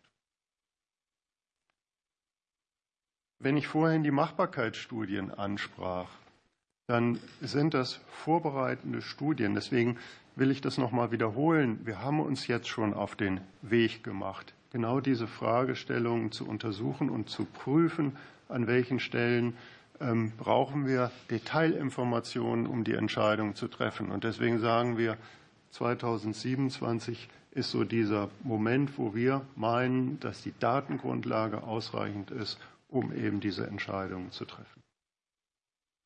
Dankeschön. Dankeschön, Herr Henneberg. Ich gehe davon aus, dass wir die restlichen 30 Sekunden nicht mehr nutzen. Und dann gehen wir zum Kollegen Al-Halak von der FDP. Meine Frage geht an Frau Herrmann. Äh, und diesmal bekommen Sie wahrscheinlich mehr Zeit. Ähm, und zwar äh, mit der Verringerung der Durchflussmenge steigt die Schadstoffkonzentration. Jetzt blicke ich mal nach Brüssel. Äh, mit der Kommunalabwasserrichtlinie stehen Kommunen, Regionen auch in dem Fall natürlich vor eine große Herausforderung. Jetzt meine Frage erstmal, wie Sie das sehen. Und die zweite Frage ist dann halt tatsächlich, wie bereiten, wie, wie bereiten wir uns darauf vor? Ich meine, was müssen wir jetzt schon tun, halt, um genau das entgegenzuwirken, was wir ja gerade aktuell befürchten, was von der EU auch kommt? Frau Herrmann. Ja, Sie haben natürlich recht. Mit der Kommunalabwasserrichtlinie kommen Anforderungen auf die Betreiber von Abwasserbehandlungsanlagen drauf zu. Und dem stellen wir uns natürlich auch gerne. Das ist vorrangig die vierte Reinigungsstufe, die äh, im Raum steht. Aber in dem Zusammenhang ähm, ist ja auch zu bedenken, wenn in der Lausitz zukünftig Ansiedlungen weiter erfolgen sollen, oder das Bahnwerk ist ja schon passiert. Wir reden von, Uni, von der Universitätsmedizin. Die BASF in Schwarzheide möchte sich auch gerne erweitern. Der Industriepark äh, Schwarze Pumpe ist ja auch ein Kern, dass gerade wenn die Flüsse weniger äh, Wasser führen, verschärfte Anforderungen an die Abwasserreinigung gestellt werden. Und man darf ja nicht vergessen, die Firmen befinden sich alle irgendwo im, im, nationalen, internationalen Wettbewerb. Das heißt, alles, was man da zusätzlich ausgeben muss, was man an anderer Stelle nicht ausgeben muss an Geld, ist ein, ist ein Standortnachteil. Und das äh, ist hier auch mit zu betrachten. Äh, Im Bereich der Spree und der Schwarzen Elster sind Kläranlagen von 750.000 Einwohner Gleichwerte vorhanden. Außer der Kläranlage von Cottbus sind alle Kläranlagen kleiner als 100.000 Einwohnerwerte, wo erstmal die vierte Reinigungsstufe nicht zwingend vorgeschrieben sein wird für die Zukunft. Allerdings gehen die Betreiber davon aus, dass auch die sie errichten müssen, was wieder mit zusätzlichen Kosten verbunden ist. Also es ist einfach die Befürchtung, dass äh, es Nachteile in der äh, Entwicklung geben wird, wenn an die Abwasserreinigung zusätzliche über die Mindestanforderungen hinausgehende Anforderungen gestellt werden. Und äh, was ich eben schon sagte, genauso gerade die Sulfatkonzentration der Spree äh, spielt natürlich für die Wasserversorger, die auf die Spree angewiesen sind, eine große Rolle. Und Sulfat aus bei der Trinkwasseraufbereitung zu entfernen, ist nicht so einfach wie zum Beispiel na, schlichte Eisenentfernung. Denn über das Eisen diskutiert keiner von den Wasserversorgungen. Sulfat ist tatsächlich das Problem. Äh, die gleiche Frage, ich habe ja noch zwei Minuten. Mhm. Äh, die gleiche Frage würde ich tatsächlich an Herrn äh, Burgschweiger stellen, auch vom Berliner Wasserbetriebe natürlich auch sehr interessant, wie Ihre Einsicht tatsächlich oder Ansichten sind. Das würde mich auch persönlich interessieren. Burgschweiger. Ja, vielen Dank für die Frage. Ja, dieses die, das Abwassermengen, das Wassermengenproblem wird ein Qualitätsproblem für Berlin werden. Wir haben jetzt schon erkannt, dass wir äh, Spurenstoffentfernungen auf den Kläranlagen brauchen. Wir bauen jetzt schon eine äh, Spurenstoffentfernung auf einer Kläranlage in Berlin. Aber wir werden weitere Anlagen zur Spurenstoffentfernung brauchen in Berlin und in Brandenburg. Wir merken es jetzt schon, dass also am Eintritt nach Berlin, also am Spree am Müggelsee, schon relativ hohe Spurenstoffkonzentrationen äh, vorhanden sind. Wir haben da ein Spurenstoffkonzept erarbeitet mit den Ländern Berlin und Brandenburg und haben äh, eben die also Festlegung getroffen, okay, in Berlin müssen Spurenstoffentfernungsanlagen gebaut werden, aber es muss auch geguckt werden, ob in Brandenburg weitere gebaut werden müssen. Und der Rückgang des Abflusses in der Spree ist eine der Ursachen, warum das gemacht werden muss. Das Thema Sulfat ist momentan so, dass es äh, durch das Wassermanagement in der Lausitz äh, gewährleistet ist, dass wir mit den jetzigen Anlagen die Trinkwassergrenzwerte einhalten können. Wir gehen davon aus, dass es auch zukünftig der Fall ist, aber das muss gesichert werden. Ähm, wir haben aber das Problem, wir können unsere Grundwasseranreicherungsanlagen an der Spree nicht weiter ausbauen, weil wir dann das Mischungsverhältnis zwischen diesem Wasser aus der Spree und dem, den hohen Sulfatwerten und dem lokalen Grundwasser verändern würden und damit in Gefahr kommen würden, die Grundwasser, äh, die Trinkwassergrenzwerte für Sulfat nicht mehr einhalten zu können. Also es ist für uns ein Entwicklungsproblem damit verbunden. Dankeschön, Herr Dr. Burgschweiger. Wir kommen zur AfD. Herr Bleck. Vielen lieben Dank, Herr Vorsitzender. Wir sprachen unter anderem auch über mögliche Überleitungen von Oder, Neiße oder Elbe aus. Und wir sprachen auch darüber, dass die Wasserwirtschaft Ländersache ist. Und jetzt würde mich mal interessieren, es soll ja letztendlich oder muss letztendlich bis 2038 ja auch was umgesetzt sein. Und jetzt würde mich mal interessieren, gibt es eigentlich auf Ebene der Länder überhaupt äh, funktionsfähige Teams, auch von Experten in diesen Bereichen, die auch in der Lage sind, solche Projekte dann jetzt auch rechtzeitig noch umzusetzen? Und die Frage geht an Herrn Nitschke. Nitschke. Ja, vielen Dank. Ähm, das ist eine schwierige Frage. Das hat ja bisher gut funktioniert, äh, weil Spezialisten und Fachleute in den jeweiligen Fachbehörden die Situation ja seit 34 Jahren bewältigt haben. Äh, was ich mir natürlich vorstellen kann, um die Sache wirklich der, den nötigen zeitigen Druck äh, zu versehen, ist die Errichtung oder Stärkung einer verantwortlichen Institution mit der erforderlichen Fach- und Richtlinienkompetenz. Ob das jetzt eine Bundesbehörde ist, ob das eine Landesbehörde ist oder ob das ein Verband ist, kann völlig offen bleiben. Aber es muss jemand sein, der zum Beispiel auch diese länderübergreifenden Aufgaben koordiniert. Es gibt natürlich, um ein wasserwirtschaftliches Gesamtkonzept zu beschleunigen, viele Fragen zu beantworten. Wir haben hier schon ganz viele davon gehört, aber es gehört zum Beispiel auch dazu zu fragen, ob es vielleicht sinnvoll ist, die beiden Planungsräume Berlin und Lausitz immer miteinander zu verbinden. Ein Wassermangelgebiet stützt ein anderes Problemgebiet.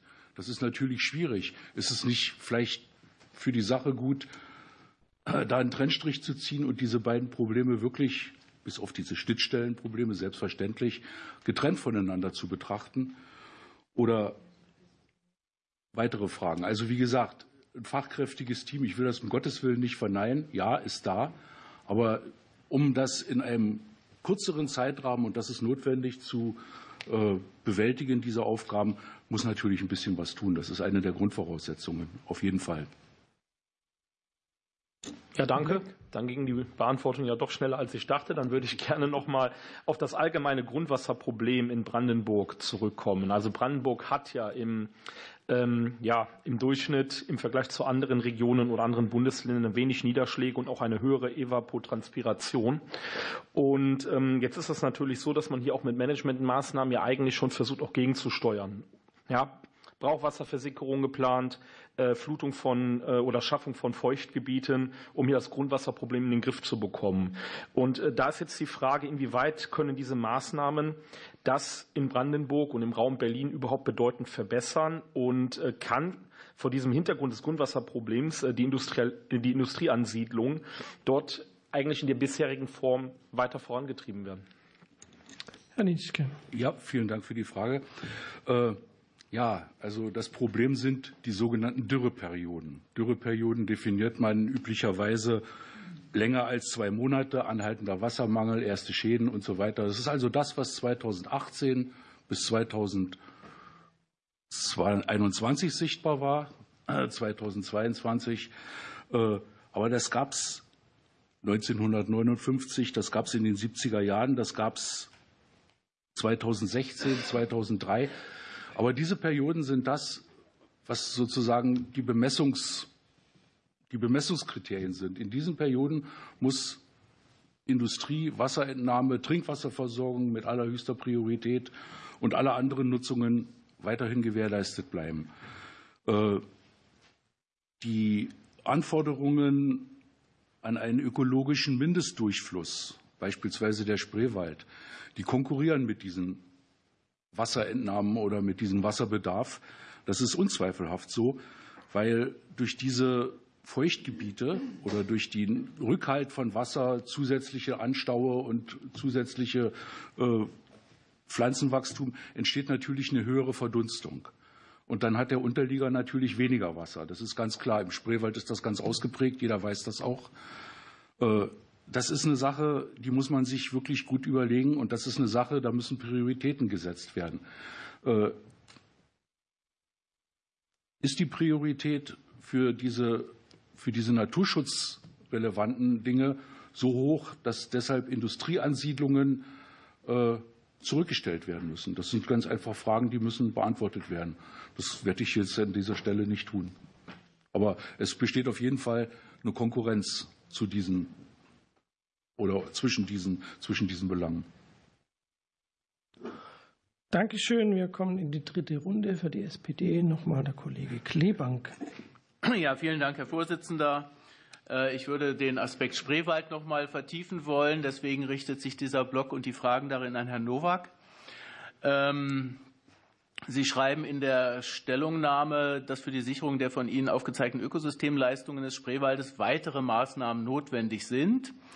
Meine Bitte wäre, dass Sie das noch mal etwas näher ausführen und auch ausführen, wie Sie die Wechselwirkung mit anderen hier andiskutierten Maßnahmen, also beispielsweise von Speichermaßnahmen und Wasserzuführung, ähm, wie Sie das einschätzen und auch die Frage, der Spreewald selbst ist im Grunde ja auch ein Schwamm, also ein Wasserspeichersystem, inwiefern vielleicht sogar auch der Spreewald systemdienlich, ich sag mal, weiterentwickelt werden könnte, äh, gesteuert werden könnte, wie auch immer. Äh, das wäre für mich interessant, wenn Sie diesen Komplex rund um den Spreewald noch mal beleuchten. Und auch Herr Henneberg hat äh, ausgeführt, dass es ein Spreewaldmodul in den Modellen geben soll oder schon gibt. Ich weiß es nicht genau. Äh, auch hier würde mich interessieren, ob Sie davon Kenntnis haben und wie Sie das beurteilen. Dankeschön, Herr Nowak. Ja, vielen Dank. Viele Fragen. Ich möchte vielleicht erst mal mit den notwendigen Maßnahmen beginnen und Sie äh, zumindest anreißen, äh, wie wir sozusagen den Wasserhaushalt auch im Spreewald, und zwar immer unter Beachtung, dass er eingebunden ist in das Gesamtsystem Spree. Das ist uns bewusst. Wir sind in allen Arbeitsgruppen, die da auf Landesebene und länderübergreifend sind, beteiligt und bringen die Interessen ein, die ich äh, schon Eingangsstatement genannt habe. Ich will vielleicht noch mal darauf eingehen Konkurrenzsituationen sind immer da, wenn es ein knappes Gut ist. Und ich hatte ja versucht äh, klarzumachen, dass immerhin 11.000 Arbeitsplätze sozusagen mit dem äh, Schutzgut oder dem Gut Biosphärenreservat Spreewald als funktionierendes Feuchtgebiet äh, verbunden sind. Also das ist, denke ich, schon mal ein gewichtiges Argument. Und äh, selbstverständlich äh, müssen wir versuchen, im Spreewald unseren Beitrag zu leisten, einmal Wasser zurückzuhalten rechtzeitig. Also der Spreewald ist ein Schwamm, ist ein Wasserspeicher neben anderen. Äh, und da sind aber viele Maßnahmen notwendig, die erstmal auch wasserwirtschaftlich und genehmigungsrechtlich geplant werden müssen. Und es gibt viele Nutzer, Tourismus, Landwirtschaft und so weiter, die dann auch rechtzeitig mitgenommen werden müssen. Da unterstütze ich also auch Herrn Henneberg, der ja in die gleiche Richtung auch argumentiert argumentiert hat, dass wir einen entsprechenden Beteiligungsprozess rechtzeitig in Gang setzen wollen. Äh, das hat also auch äh, das Kuratorium des Biosphärenreservates. Das ist also ein äh, Gremium, wo Bürgermeister, Vertreter der Landkreise und der einzelnen Landnutzer drin sind, inzwischen auch in einem entsprechenden Schreiben an die Brandenburger Staatskanzlei gefordert oder vorgeschlagen. Und ich denke, da werden wir auch in absehbarer Zeit zusammenkommen. Renaturierung von Gewässern, Anpassung der Gewässerunterhaltung, die ja bisher ganz stark immer noch traditionell auf schnelle Abführung des Wassers aus der Region ausgerichtet ist. Das sind alles Herausforderungen, mit denen wir uns dieser Aufgabe äh, stellen wollen. Äh, gestatten Sie mir vielleicht noch einen Aspekt äh, zu äh, erwähnen.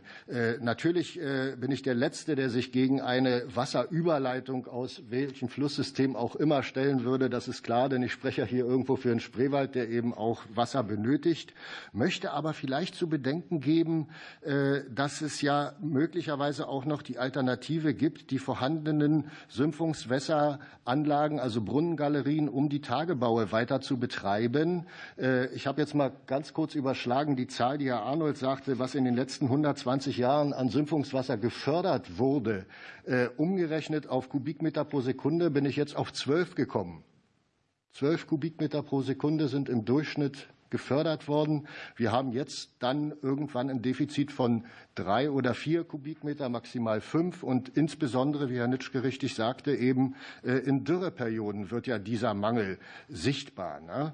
Und möglicherweise wäre das also auch noch mal einer alternativen Prüfung wert, zu schauen, ob nicht äh, sozusagen äh, durch Sümpfungswasserförderung in Dürrezeiten derselbe Effekt erreicht werden könnte, wie jetzt durch die gesamte Überleitung, auch vor finanziellen Hintergründen und auch vor dem Problem, was ich jetzt bin kein Jurist nicht einschätzen kann, was ist jetzt hier Verursacherprinzip? Ne? Wer äh, muss da wie weit dann letztendlich auch in die Verantwortung genommen werden? Äh, wäre zumindest äh, aus meiner Sicht eine Frage, die im Rahmen dieser alternativen Prüfung auch geprüft werden sollte. So, ich hoffe, dass ich jetzt so halbwegs den Strauß an Fragen beantwortet habe. Danke für die Aufmerksamkeit. Dankeschön, Herr Nowak. Für die Unionsfraktion nochmal Kollegin Dammerow. Ja, vielen Dank. Meine Frage geht an Herrn Dr. Burgsteiger.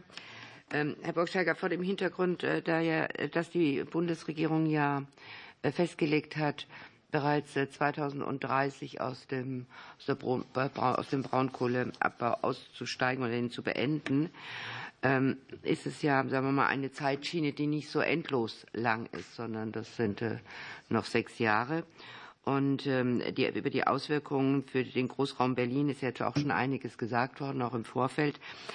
Aber wenn Sie das jetzt mal so betrachten, ähm, seitens der, äh, der Wasserversorgung für Berlin, welche Folgen wird das für Sie zunächst als erstes haben und in welcher Priorisierung brauchen Sie Gegenmaßnahmen? Also gibt es bei Ihnen so eine Art Zeitstrahl, wann was zwingend da sein muss, um wirklich Notsituationen im Großraum Berlin in der Wasser- und auch in der Abwasserentsorgung äh, zu verhindern? Dankeschön, Herr Dr. Borgschweiger.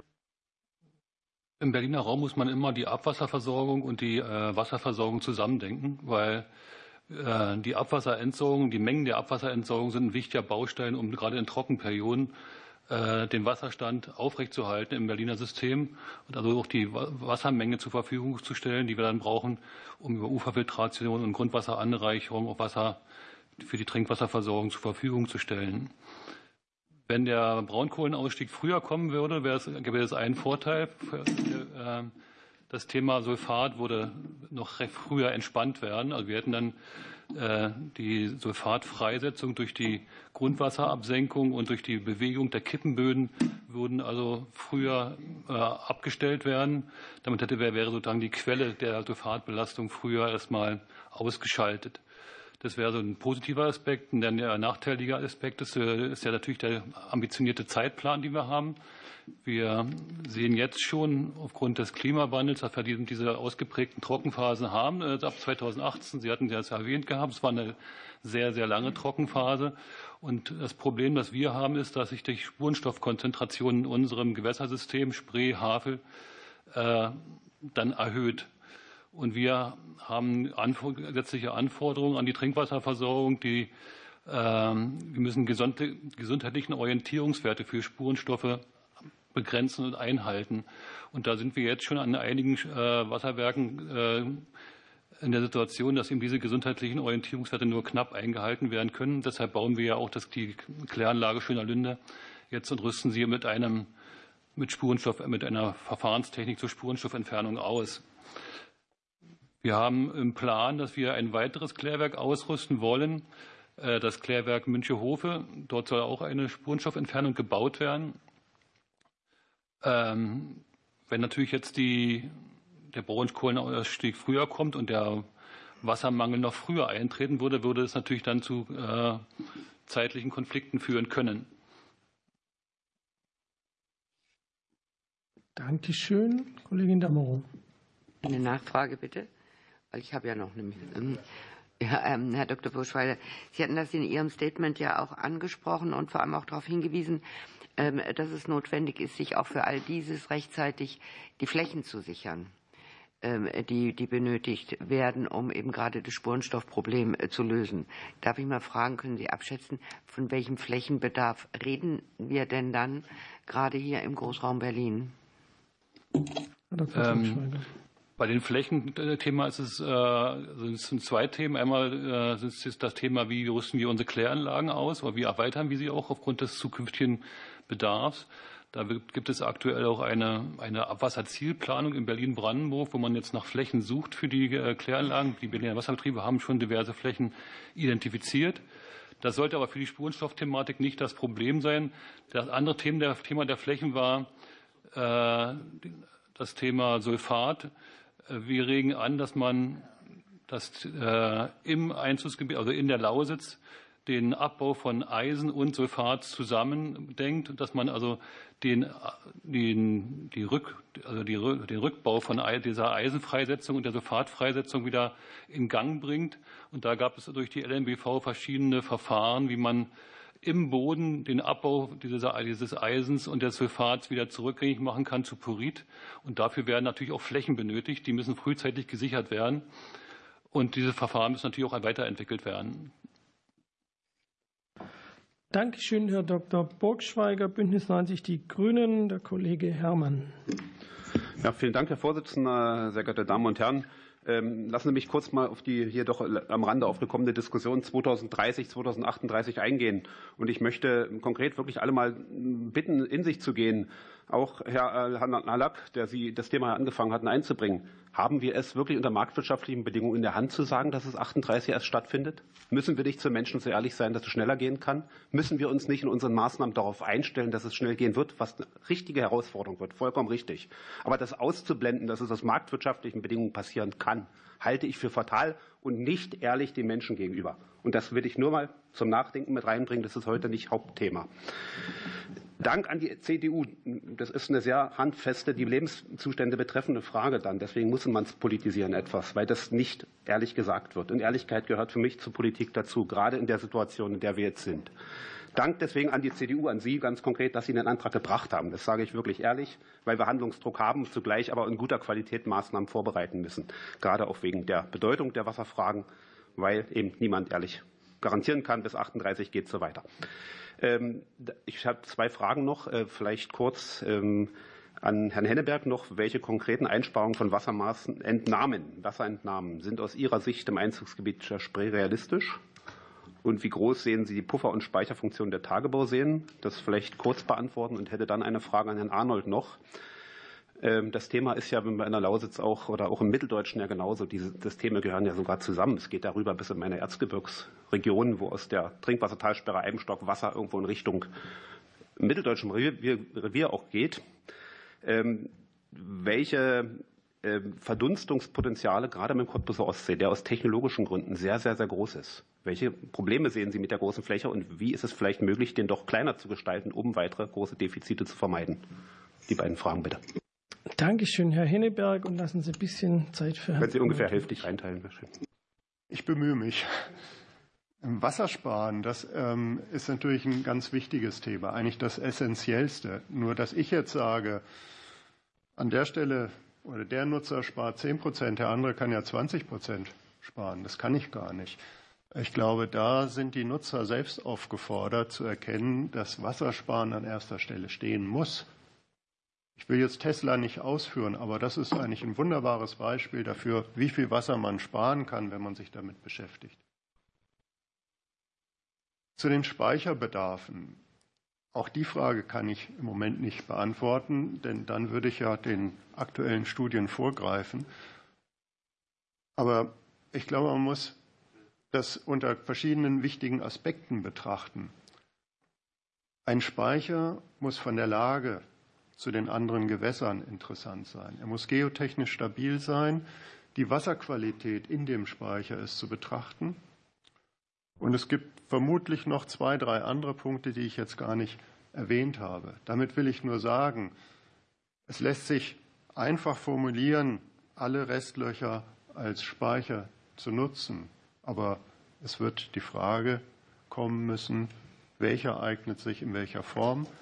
Welche Kosten sind damit verbunden? Und vielleicht gibt der, erste, der eine oder andere Speicher auch im ersten Moment noch nicht die klare Entscheidung für ihn. Zu einem späteren Zeitpunkt muss man noch mal nachschärfen. Auch das sollte man dabei im Gedächtnis haben. Danke. Dankeschön. Und Herr Arnold war noch gefragt. Acht Milliarden Tonnen Braunkohle sind gefördert worden. Kann man so ein bisschen umrechnen, sind acht Milliarden Kubikmeter Volumen, die fehlen. Der Bergbau hat durch ein geschicktes Mengenmanagement dafür gesorgt, dass am Schluss vier Milliarden Kubikmeter Hohlraum übrig bleiben, die im flachen Land später mal im Bereich der Grundwasseroberfläche sind. Das heißt also, die aufzufüllen sind, sind vier Milliarden. Zwei Milliarden davon sind schon fast voll, zu 95 Prozent von der LMBV. Es fehlen jetzt noch zwei Milliarden, die sind im Bereich des aktiven Bergbaus. Da entstehen also fünf Tagebauseen. Der eine ist schon fast voll, dank der Niederschläge über den, über den Winter ist also dieser Cottbuser Ostsee, dem fehlen noch zwei Meter bis zum Endstand. Und dieser Cottbuser Ostsee, so wird er genannt in der Lausitz, er liegt im Urstromtal, völlig flach. Wenn man den jetzt verkleinern würde, wollen, müsste man Massen dahin fahren, von irgendwoher. Weil man kann ihn nicht wieder ausbaggern, zum Beispiel an einer Stelle tiefer machen äh, und das aus der Tiefe holen und damit äh, irgendwo die Seefläche verkleinern. Es gibt zu diesem ganzen Thema Verdunstung zur Zeit, die ist schon um. Entschuldigung, einen wissenschaftlichen Streit. Dankeschön, tut mir leid, aber ich muss da schon darauf achten. Für die FDP, Kollege Al-Halak. Ich würde kurz äh, antworten, Herr Herrmann von der Grünen Fraktion. Sie haben mein Engagement, also so habe ich es verstanden, vielleicht habe ich es auch missverstanden, irgendwie in Frage gestellt. Äh, ganz ehrlich, ich bin Praktiker, komme vom Abwasserbereich und für mich war es klar halt, ich habe die Planungsbeschleunigung äh, angesprochen und auch den Zeitaspekt äh, äh, Aspekt, eingebracht. Also bitte mich nicht falsch verstehen, sondern einfach, wie es in der Praxis tatsächlich ausschaut und deswegen auch hinterfragt äh, das einmal. Äh, ich würde oder ich hätte noch eine Frage, eine wasserbauliche Frage an Frau Professor Dr. Engelhardt von der Technischen Universität äh, Berlin, dass wir hier einen Ausgleich haben. Eine der wichtigsten Maßnahmen zum Ausgleich des Wasserdefizits wird der Ausbau bestehender Seen zu Wasserspeicherung sein. Äh, welche sind hierfür die wichtigsten hydrologischen Maßnahmen und als wie aufwendig und kostenintensiv erachten Sie dies und wie hoch erachten Sie das Konfliktpotenzial mit Anreihen äh, von Elbe und Oder, wenn diese zu Wasserüberleitungen angezapft werden sollen? Frau Professor Dr. Engelhardt. Ja, danke schön. Ähm, also als den speziell geeignetsten gefluteten Restsee betrachte ich letztendlich den Cottbuser Ostsee, also dass dieser ähm, aktuell in Flutung oder mehrheitlich abschließend in Flutung befindliche Restsee auch als Speicher genutzt werden könnte. Ähm, was jetzt die aktuellen noch Tagebaue angeht, also Jenschwalde jetzt stillgelegt, Nochten und Welzow, wäre tatsächlich auch mein Hinweis, hier nochmal zu überlegen, ob man eine komplette Flutung so denken muss oder ob gegebenenfalls eben tatsächlich äh, dieses Massendefizit, also es geht ja immer darum, das Massendefizit aufzufangen, anders aufgefüllt werden könnte. Ich weiß, dass das nicht einfach ist, weil einfach durch das Wasser hat eben die Aufgabe, diesen Gegendruck auf die Böschungen auszuüben. Und wenn das nicht da ist, das sehen wir ja überall, dann sind eben diese Rangrutschungen da. Nichtsdestotrotz gibt es diese Diskussion in Nordrhein-Westfalen. Also da ist man genau an demselben Punkt, dass man zumindest überlegt, ob es Alternativen gibt, mehr Flächen landwirtschaftlich oder für andere, also quasi mit Material aufgefüllt zu nutzen.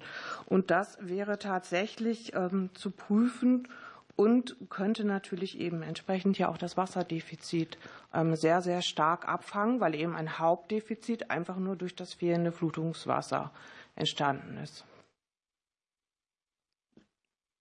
Dankeschön. Kollege Al-Halak, noch Ergänzung? Dankeschön. Dann kommen wir zum Abschluss noch mal zur AfD-Fraktion. Herr Dr. Kraft. Ja, danke schön. Es ist ja mittlerweile offensichtlich, dass wir über eine Mangelverwaltung reden. Ja? Äh, es geht darum, dass der Verbrauch zu hoch ist und die Frage ist immer, wo man es herkriegt. Jetzt wurde angesprochen hier von einem Kollegen und ich möchte den Herrn äh, Nitschke noch dazu fragen, dass wir in der Projektumsetzung, wenn wir etwas äh, Dreigestalт bauen, dass wir hier Wasserversorgungen, sei es aus Elbe, sei es aus Neiße oder in Betracht ziehen, dass ungefähr 20 Jahre einen Projekthorizont haben. Aber vorhergehend muss ja eigentlich eine Einigung kommen, Einigung aller äh, teilnehmenden Parteien. Das heißt, wir haben so zwei Länder, wir haben Tschechien und Polen, die eine Partei wären. Wir haben quasi jedes Bundesland hier im Ostdeutschland mit Ausnahme von Thüringen und auch die norddeutschen Bundesländer, die an die Elbe angrenzen, die alle ihre Aktien in dieser äh, Frage haben. Bis wann, glauben Sie denn, würden die Landesregierungen hier zu seinem Konsens kommen können, dass man dann dieses 20-jährige Projekt unternimmt? Ja, und wie stabil wäre das im, im Rahmen von ständigen Landtagswahlkämpfen und veränderten Landesregierungen? Eine Herr mutmaßliche Frage. So, jetzt sind Sie fertig, Herr Dr. Kraft, dann hat Herr Nitschke das Wort. Ja, äh, das ist natürlich eine sehr schwierige Frage. Äh, das ist, anderes, das ist etwas anderes als, als wasserwirtschaftlicher Sachverstand. Äh, ich denke mal, jeder, der sich mit größeren Projekten beschäftigt, weiß, dass es ein Gremium geben muss, was die Projektkoordinierung betreibt, sonst wird das nichts. Und wie dieses Gremium aussieht, ob das äh, die Arbeitsgruppe Flussgebietsbewirtschaftung sein könnte, ob das eins der beteiligten Länder ist, ob das der Bund ist mit einer Fachbehörde oder ob das ein länderübergreifender Wasserverband sein könnte, das, das muss die Politik entscheiden. Wichtig ist, dieses Gremium ist entscheidend und dieses Gremium ist schon in der Phase entscheidend, in der ein wasserwirtschaftliches Gesamtkonzept aufgestellt werden soll. Denn das ist genau dieses, dieses, dieses Problem. Äh, diese Instabilität in den nächsten Jahren, was Wahl und, und äh, Entwicklung betrifft, die sind kontraproduktiv für diese rein technischen, rein fachlichen äh, Belange. Und ich denke mal, ich hatte es in meinem Eingangsstatement gesagt, es ist ein Wettlauf gegen die Zeit. Wir brauchen dringend ein handlungsfähiges Gremium, was dieses wasserwirtschaftliche Gesamtkonzept in die Hand nimmt und weiter begleitet. Ja. Wie gesagt, ich kann mir nur wünschen, dass es innerhalb der nächsten zwei, drei Jahre zu, stabilen, zu einer stabilen Arbeit kommt mit einem wasserwirtschaftlichen Gesamtkonzept. Herr Dr. Kraft. Gut, äh, nachdem wir festgestellt haben, dass es schwierig ist. Ich hätte noch eine Frage an Herrn Dr. Burgschweiger, bitte eben auch zur Versorgung von Berlin, weil Berlin ja eigentlich wahrscheinlich der größte Verbraucher ist, über den wir reden. Auch der Deutsche Bundestag gehört dazu. Ähm, was spricht denn dagegen, dass, man, dass Berlin in, sich in die andere Richtung orientiert, dass wir ähm, ganz analog wie es Israel tut, massive Meerwasserentsalzung betreiben und äh, dieses, also zum Beispiel die, allein die Sorek-Plant in Israel macht am Tag 640.000 Kubikmeter Süßwasser aus Meerwasserentsalzung. Ähm, gut, Israel ist natürlich klein, die Wege sind relativ kurz, äh, die Energie ist auch sehr viel billiger als bei uns, muss man auch natürlich dazu geben. Aber wäre es natürlich unter anderen Randbedingungen, unter preiswerter Energie für Berlin möglich, mit dieser Technologie einfach von der Ostsee her über einen langen Kanal seine Wasser, ähm, seinen Wasserbedarf darüber zu decken. Und Israel schafft ja mittlerweile 90 Prozent des Süßwasserbedarfs aus Meerwasserentsalzung. Herr Dr. Burgschweiger. Die, die Meerwasserentsalzung wäre für unsere Wasserwirtschaft ein Offenbarungseid, dass wir nicht in der Lage sind, unsere Probleme hier vor Ort zu lösen. Wir haben genug Wasser vorhanden. Wir müssen das Wasser, mit dem Wasser sorgsam umgehen. Wir müssen die Wasser, Wasser was genutzt wurde, aufbereiten. Äh, deshalb, äh, wir werden zwar auch dieses Thema Meerwasserentsalzung einmal prüfen in einem, einem, einem kleinen Projekt, aber kann, äh, es wäre für uns kein akzeptables Verfahren. Die hohen Energiekosten, die damit verbunden sind, die äh, Leitungswege, die damit verbunden wären, sind unnötig, weil wir haben das Wasser hier in der Region vor Ort. Wir müssen es entsprechend aufbereiten. Wir müssen die Kläranlagen nachrüsten. Wir müssen eventuell, was wir vermeiden wollen, äh, die Aufbereitung im Wasserwerk nachrüsten. Aber Es ist eigentlich auch eine gesetzliche Grundlage, dass die Gewässer so zu bewirtschaften sind, dass die Wasserqualität sich nicht verschlechtert, dass sogar die Wasser, der Aufwand für die Wasseraufbereitung für die Wasserwerke verringert werden kann in der Zukunft. Das ist die gesetzliche Grundlage aus der Wasserrahmenrichtlinie und aus der Oberflächengewässerverordnung hier in Deutschland. Deshalb müssen wir hier, also muss dieses Gremium dafür sorgen, äh, dass die äh, Voraussetzung für die Wasserversorgung geschaffen werden kann, so wie sie jetzt auch erfolgt. Vielen herzlichen Dank, Herr Dr. Burgschweiger. Damit sind wir am Ende auch der dritten Runde und am Ende unserer Anhörung. Wir haben heute gehört, dass die bisherige Entnahme von Grundwasser äh, deutlich höher war als das Dargebot und das bisherige Verfahren dadurch sicher nicht tragfähig war. Und was, glaube ich, außer Frage steht, ist, dass die Bedarfe der Wassernutzung nicht abnehmen werden in Zukunft, sondern im Gegenteil eher äh, Bedarfe ansteigen, äh, ansteigende Bewässerungsbedarfe in der Landwirtschaft und anderen werden bei allen Maßnahmen in die Planungen einbezogen werden müssen. Und deshalb äh, ist es sicher eine vorrangige Frage von Klimaanpassung und nationaler Wasserstrategie, das unabhängig von dem einen Projekt insgesamt in Rechnung zu stellen, aber das auch bei dieser Frage zu tun. Und äh, deshalb werden Separatlösungen sicher nicht mehr möglich sein. Ich darf mich ganz herzlich bedanken bei unseren Sachverständigen, den Damen und Herren Sachverständigen. Vielen herzlichen Dank, dass Sie uns Rede und Antwort gestanden haben. Ich beende damit äh, diese öffentliche Anhörung und darf zum Abschluss noch sagen, die nächste Sitzung des reguläre Sitzung des Umweltausschusses wird am 13.03. stattfinden. Vielen Dank, die Sitzung ist geschlossen.